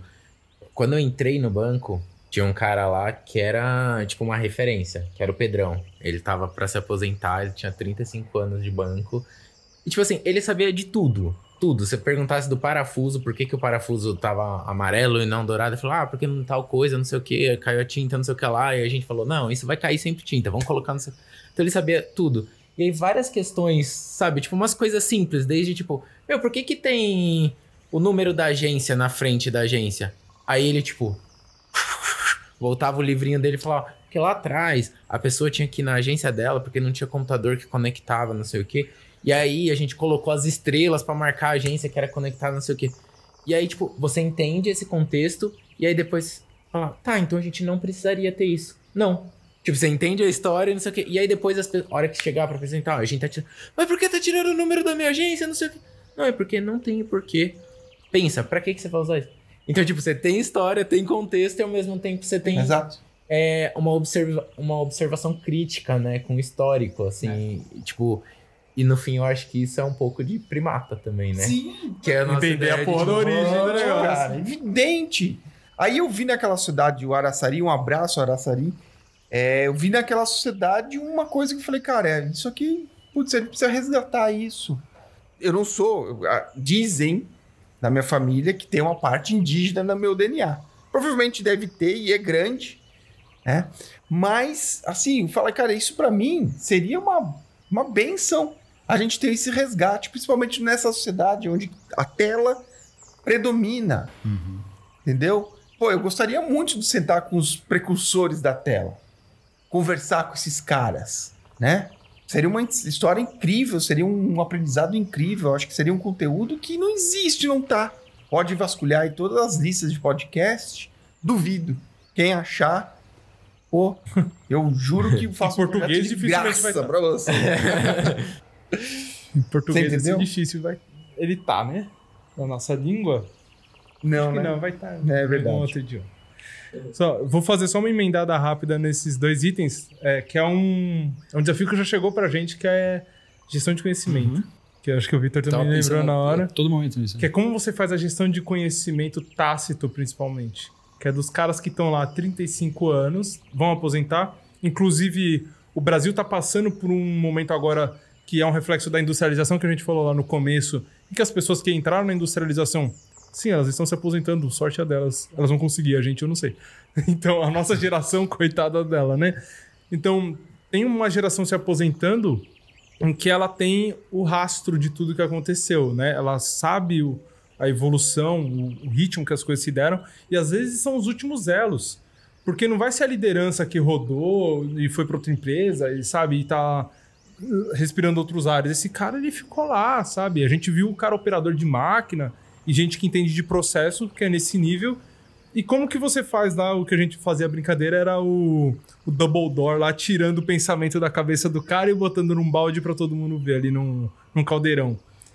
Não vai ter, porque não tem as conversas, porque tá todo mundo com pressa e tem que resolver e a correria. E aí não é- são reuniões, tá, gente? Não é uma Mas- reunião, é uma conversa. É conversa. Mas tem uma última. Vamos marcar uma reunião pra compartilhar o conhecimento. Nossa. Já bloqueei tem aquelas uma- quatro horas livres que você tinha falado. Tem uma última polêmica sobre isso, que é assim. Eu acho que o problema, tipo, sim, você como você faz o download disso, mas tipo assim, como você divulga ou como você comunica isso ou como você transmite isso de uma forma interessante que realmente atinja. Porque quer, quer saber uma coisa que de- designer adora fazer, adora entregar, as agências já ganharam muito dinheiro e é um Não lixo que resolve. acaba na gaveta? Manual de marca, manual de qualquer coisa. As pessoas gastam um tempo absurdo, tem um esforço, um trabalho absurdo, gestão de tudo isso, criando regras e mais regras. E aí depois você, tipo, você criou 18 páginas, por exemplo, de regramento de logo pra colocar na parede. Chega lá na obra, o cara, ô, me manda um, me manda um WhatsApp aí, só pra, só pra ver quanto que tem isso. Ou, tipo, a empresa vai, chega pra agência, e, tipo, ninguém cagou, assim, tipo, qual que é a versão do manual de marca? Tem 18 versões. Cara, eu parei na 2, tá na 18. Bota qualquer coisa mais ou menos, se alguém vê, corrige. Eu acho que a gestão do conteúdo cai por aí, assim, sabe? Tipo, se a gente não achar um método interativo, se esse conhecimento não, não gerar função prática, ou uma interação prática, Cara, É, ele, ele fazer parte da rotina de uma Exato. forma natural. olha né? só, esse, eu vou ilustrar um pouco do caso do Messi que ele tá falando. Eu trabalhei muito tempo na publicidade, muito tempo não, mas foram quase cinco anos. Eu vi casos de o cara é falar um assim. tempo absurdo. como. Eu vi, eu vi casos de um, de, um, de um diretor de arte falar assim: cadê o, a marca? E tinha, tá? Tinha o vetor, tinha o SVG, tinha tudo. Ah, tá na pasta tal, no, no servidor tal. Era assim, eram 10 cliques. Ele pegou, abriu o Illustrator, ele vetorizou, arrumou as curvas e tacou pau. No JPEG que ele tinha lá. que tipo ele assim. tinha no site, que ele tirou ali o print. Do... Pra vocês verem como é que as coisas funcionam. Você entendeu, Mess? Guia de boas práticas pela publicidade. Então é, é isso. Como é que você resolve? Isso é uma tretaça. Sim. Porque você tá falando, por exemplo, como a- tá falando de transição de gerações. Como que você passa um conteúdo de anos pra uma geração que não consegue Designers, então, em 15 olha segundos? só, olha aonde está o, o compromisso. Se o seu trabalho cair, se o seu trabalho, seu, seu, seu PDF, seus arquivos, o seu design kit cair num servidor que tem mais de 3 mil cliques para o cara chegar, Errou! errou! Oh, tem, um, Não depende de você, meu amigo. tem um ponto que ele é muito interessante, que ele é bem atual, inclusive, em relação a isso. Que é a geração. é, como é que é? É, Natural digital, born digital, né? Que são as gerações que nasceram ali 2000 pra frente, cresceu mexendo em computador. Quem nasceu 2010 pra cá já tá. que vai chegar a fazer 15 anos logo, logo, Jesus Cristo. a gente tá muito velho. Mas essas pessoas, elas aprenderam a mexer digitalmente ali. Só que elas aprenderam a mexer no celular e no iPad, o que não é um computador corporativo, não é uma estrutura de trabalho normal. E muitas delas são tão ignorantes quanto qualquer pessoa que pegar um senhorzinho de 60 anos, ele- os dois vão bugar na hora que eles verem um, um Windows ali na frente deles ou um Mac OS parrudo. Tô falando de trabalho, né, agora. E aí volta para essas 20 pastas. É o melhor jeito? Não, a gente tinha as tretas de como que organiza os arquivos de design quando tava lá no começo. E aí, é você se acostumar que não. Para eu chegar no arquivo que eu quero, vão ser seis cliques. Eu não tenho como ser mais rápido que isso, senão vira aquela pasta com todos os arquivos do projeto em que, né, você fica lá zapiando, você fica mais tempo tentando achar o arquivo que você quer no meio. E aí, essa é a treta. Eu Volta tenho um little guilty disso. Aí tem uma. Um... eu nunca carreguei arquivo em... na rede, em lugar nenhum, em nenhuma empresa. Eu sempre guardava na pasta do meu computador quando, quando as pessoas precisavam falar, Rafa, onde que tá? Tá aqui. Tá no e-mail. E eu jogava, eu jogava Ué, na minha você pasta. não viu na Porque eu pasta arrastando É, né, tipo- imediatamente pro arquivo, né? Abre lá E, de tipo, novo. pra mim sempre foi mais fácil, porque eu nunca, tipo, gente, minha memória parava na terceira pasta, assim, É sabe? isso. Tipo, eu não consigo chegar. E, tipo, gente, time aí, desculpa aí. Na, na última, na última eu deixei aí, tá, gente? Vocês, mas eu nunca E carreguei. a da isso aí. publicidade é pior, né? Porque quem. O, o diretor de arte, só se ele for muito. é, o, muito amigo do diretor de criação, ele conhece o cliente. Porque quem faz essa interface é atendimento. Sim. De atendimento, meu irmão, Tá tudo no WhatsApp, ué. Pelo menos não tá nem lá. tá tudo no e-mail dele e nada tá na rede, entendeu? Passa negócio com a Geo. E quando vai pra rede? Com atendimento. quando vai pra rede, desculpa a- o pessoal de atendimento, mas quando vai pra rede, vai pra um lugar que não existe. É indefinido. É impossível. Limbo. É um limbo. Né? Não existe. Divertidamente, lá. seu- um- Exatamente. O arquivo Cai lá no buraco. é, É, perdido pra sempre. Ai, caraca, que, que rolê. A gente chegou na gestão de arquivos no final. A gente chegou a orçar um bibliotecário na última empresa. É pra ver aí. se conseguiu organizar. Dava um gás nisso daí, né? Dependendo do, da quantidade de arquivos que tem, é isso que precisa mesmo, né? E é, só. Eu espero que sim, né? Mas uma mecânica que a gente é, criou é um mapa mesmo, né? Mini mapas de se chegar a um arquivo, né? Então, você vai ter lá que entrar no, na pasta... é, basicamente, é pasta número cliente, número é, a- a- projeto... E depois vai ter, dentro do projeto vão ter pastinhas que As três etapas, etapas três etapas, é, padrão, crianças. documento, referências e o, e o projeto em si, dentro dela vão ter lá, aí sim as pastas dependendo do projeto que é. Existe um mapinha, né? Então a gente mecaniza isso, porque aí os cliques eles ficam quase automáticos. Então eu preciso fazer três cliques para depois eu olhar e aí eu vou chegar em três cliques que são hum, é, não cognitivos, mas pensar nesses três cliques, sabe? Porque antes disso é padrão, mapinha e é isso que vai resolver, né? Provavelmente. Então Mas mesmo assim, quando o Photoshop Mesmo atualiza assim- e perde todos os atalhos dos arquivos recentes, dá aquele desespero de meu Deus, onde é que tava? Cara? Eu escuto. A gente fez algo muito simples, na minha cabeça aparece. Entrar no Google, estou com sorte hoje.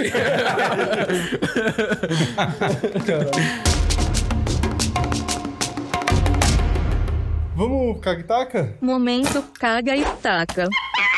O meu Kagitaka é um livro, uma bela surpresa que eu tive conhecendo a, a editora e gráfica Heliópolis. que é lá da comunidade de Heliópolis, né? É o escritor chamado Diego Renan. O livro dele é O Mente Simulante. É uma distopia sobre o futuro do planeta, de como as, as coisas andaram até o ano de 2300, alguma coisa assim, se não me engano, tá? Assim, cara, eu tô apaixonado pelo, pelo trabalho dele de ver o futuro, né? De visualizar um futuro. Um escritor que tem uma capacidade de fazer essa, essa viagem. E ao mesmo tempo impressionado também com a escrita dele e a denúncia que ele faz sobre a sociedade contemporânea do presente. Então ele escreve sobre o futuro denunciando o presente. Então aqui Caramba. fica a minha referência, o, Die- o Diego Renan, Mente Simulante, da editora gráfica Heliópolis. Tem no, nas redes sociais aí, é só procurar. É um super descoberta, um super escritor que eu fiquei impressionado mesmo o quanto que a periferia está produzindo e a gente é, não está dando valor. Então aqui eu tô levantando a meu, meu Kagitaka. Na verdade é, é, é um... O Kagitaka, ele até desmerece, né, essa obra aqui. Isso Não, aqui é uma... É um, Digerido, digerido e compartilhado. digerido e compartilhado e, e a mente modificada. Então, fica aqui essa dica para quem quiser procurar uma bela leitura. Muito bem. Bom, eu vou falar, eu vou falar sobre o Kagitaka. é, de hoje ele não é necessariamente uma referência, mas é um movimento que a gente está começando a, a ver e a gente quer muito participar, quer fazer parte disso, né? Que é a construção de uma, uma comunidade é, que traz inovação, na, na palavra inovação é, for real, sabe? Não ah, inovação, não. É, na prática mesmo, como a gente está... Inovação é um anúncio que ganhou Cannes. Isso, né? Inovador. Definitivamente não é. Desculpa. E é, e é essa, essa visão de. A gente estava falando muito sobre o papel do design, né? É, e do designer como, como atuante. E de trazer pessoas né, para esses processos e tal. E a Primata, como sendo aqui do ABC, né? A gente está em Santo André, mais precisamente. é, a gente tem um interesse muito grande de fazer parte dessa. ABC Paulista. Obrigado, ABC Paulista, para quem não tiver em São Paulo ou não tá no Brasil, né? ABC. Que está na Terra. É isso, que tá na Terra. 2028 tem gente em Marte. Caraca, imagina essa pessoa ouvindo lá. Bom, Eu tô, ela tá negligenciando alguma coisa muito importante. provavelmente tá, né? Provavelmente ele muito esqueceu de ligar o, errado, respirador, né?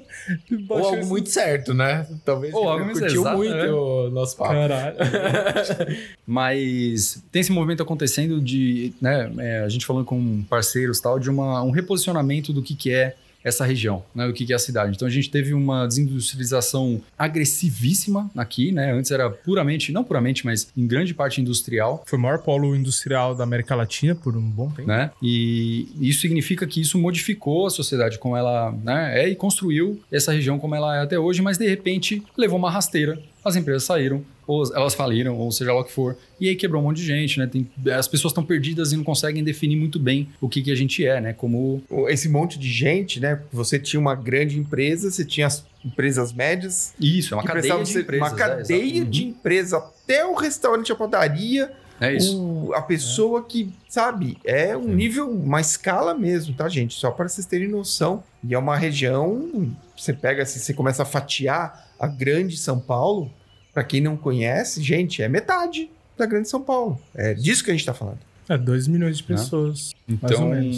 então esse é, é mais um convite mesmo para se você está na região, né, ou se você se interessa pela região, é, a gente vai começar né, a atuar com um pouco mais de força, porque né, a gente quer cuidar da, né, de- dessa, dessa comunidade, que é uma comunidade extremamente fértil com relação à, à criatividade, com relação a, a- é cultural, sabe? Então, a gente tem parceiros que, que já ativamente estão fazendo isso, né, amigos que, que também estão aí atuando com isso e a gente vai fazer parte disso. Então, esse é um dos, dos caminhos, né? E esse é um, é um carinho que a gente tem, porque a gente é daqui, né?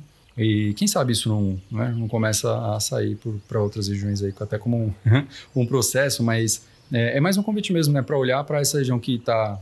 Ai meu Deus, ai, tá com o joelhinho ali, né? E agora o que, que eu faço aqui? Tá com cãibra, né? né? E a gente tá come- pior que o Neymar no jogo, desculpa. e a gente começa a dar um, né, é, pelo menos um, um suporte operacional, barra metodológico, barra é, de know-how de como construir coisas, né? Como resolver problemas e tudo mais e, e dar um respiro, né? Pra, principalmente para quem tá não sabe o que, que é, né? Não sabe o que, que é esse lugar, essa região. É isso aí. Eu vou nesse Kagitaka, já que a gente tá falando de sair da caverna. Eu, tipo, tinha pensado, mas provavelmente é um livro que é recomendado de três a cada quatro pessoas, de, tipo, uma breve história sobre a humanidade e tal. Mas em vez de ser uma leitura, um podcast, eu acho que a gente tinha que ir pra fora. Uma das coisas que mais mudou a minha vida foi um curso de improviso, que, tipo, dá o olhar do sim.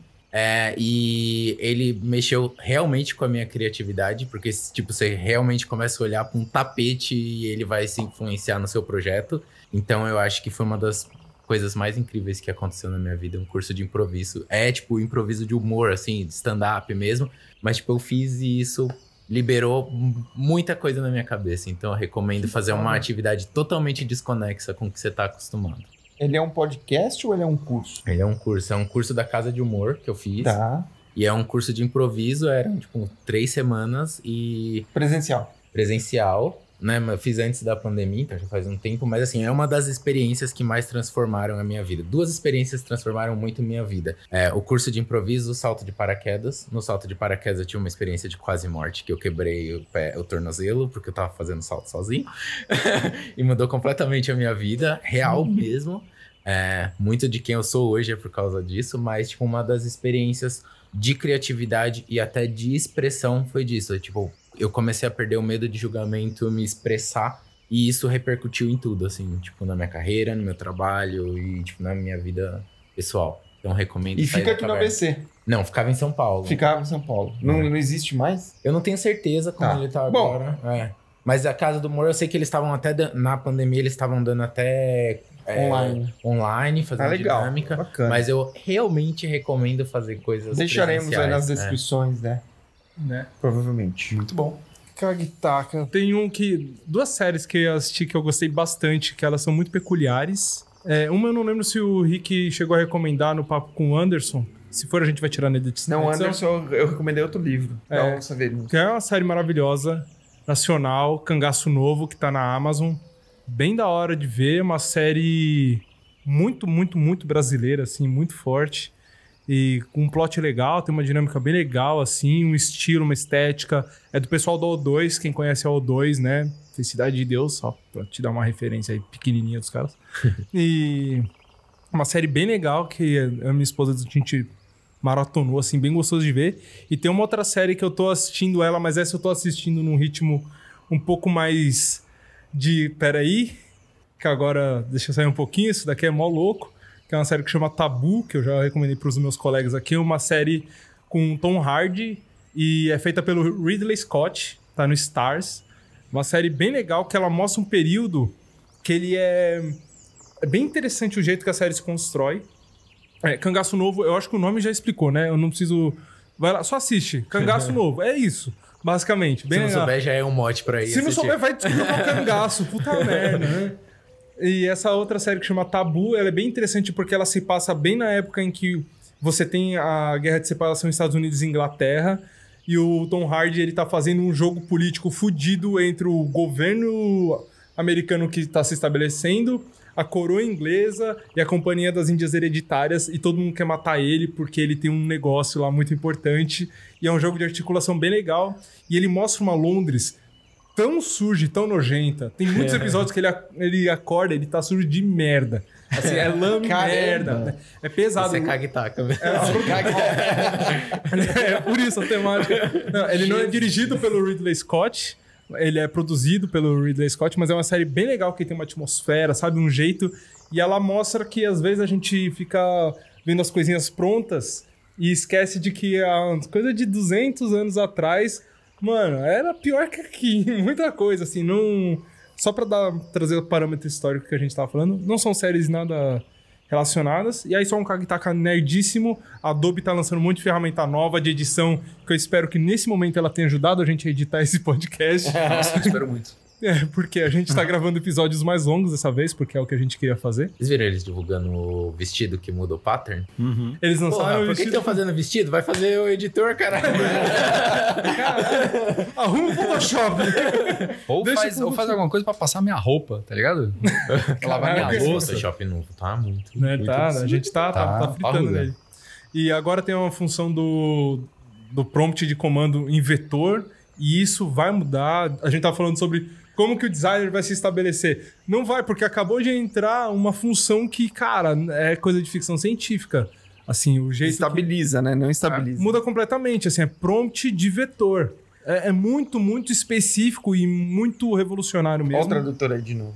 Oi? É, As como tradutor, e saber aí de- verbalizar o design é uma, uma coisa que a gente já falou lá no Design do Futuro, do futuro do design, lá atrás, segundo episódio do, do- da primeira temporada.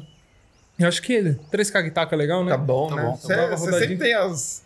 Tem uma diarreia, cara. Não, mas Me ó, duas, cagão, velho. duas séries legais, uma nacional foda, uma gringa fo- crítica, foda, ardida, mostra o- a nojeira, tá bem legal. E uma outra mais designerzinho, é. E Age of Empires 4 continua. continua tentando masterizar os chineses, mas é muito difícil. Eu só queria trazer mais um último cactaco. Tem tudo a ver com o que a gente falou e é, a gente está sempre se autorreferenciando, eu acho que isso é, tem, tem o seu valor, né? Mas tem o nosso episódio da primeira temporada sobre designer especialista e, e generalista. E tem muito a ver com o que a gente falou, né? De é, como você faz a sua carreira, como é que você evolui ou não, né? Pra onde que você vai. E é com o nosso querido Gui, né? Guilherme Castelli. Um beijo. Gui-Man. E eu acho que ele traz, não traz respostas, mas ele traz mais um pouco do que a gente conversou hoje, sabe? É uma continuação ou uma pré-conversa sobre né, o que a gente teve aqui hoje, que é bem valiosa e, e acho que é interessante também de linkar imediatamente depois dessa aqui. Vai lá ouvir, né? Sem, sem compromisso. Então, você que ouviu, muito obrigado. Espero que tenha curtido. Procura uma mensagem aí. Eu não sei onde você quer ser achado, mensagem. Onde você Boa. quer ser achado? Eu não quero ser achado, não. Não procure pela mensagem. ele, ele tá fugindo pra, pras montanhas. Não, acho que tem um, um rastro. Eu tô, tipo, me inventando de novo, mas, tipo, tem no meu, meu Instagram, Rafa Mess, meu, Vai estar linkado aqui. é, LinkedIn e portfólios online. Então, Rafael Mensagem não é difícil de supra, achar. supra-sumo de uma história. Excelente. Pô, é sempre bom falar com o Mes, né, cara? Eu tenho muita saudade É, a Nossa. gente fazer os negócios junto. de Então, conviver com essa cabecinha aí louca aí. né? hi- hiper criativa. Pô, que bom que você muito bom. conseguiu um tempinho pra ficar aqui com a gente nessa tarde, cara. Foi demais, mano. Parece que a gente ainda tá no, no primeiro workshop de nome, assim, de name. Muito obrigado e até.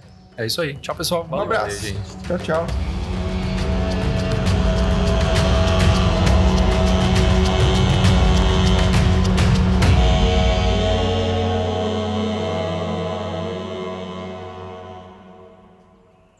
Papo Primata é uma realização da Primata Criativo.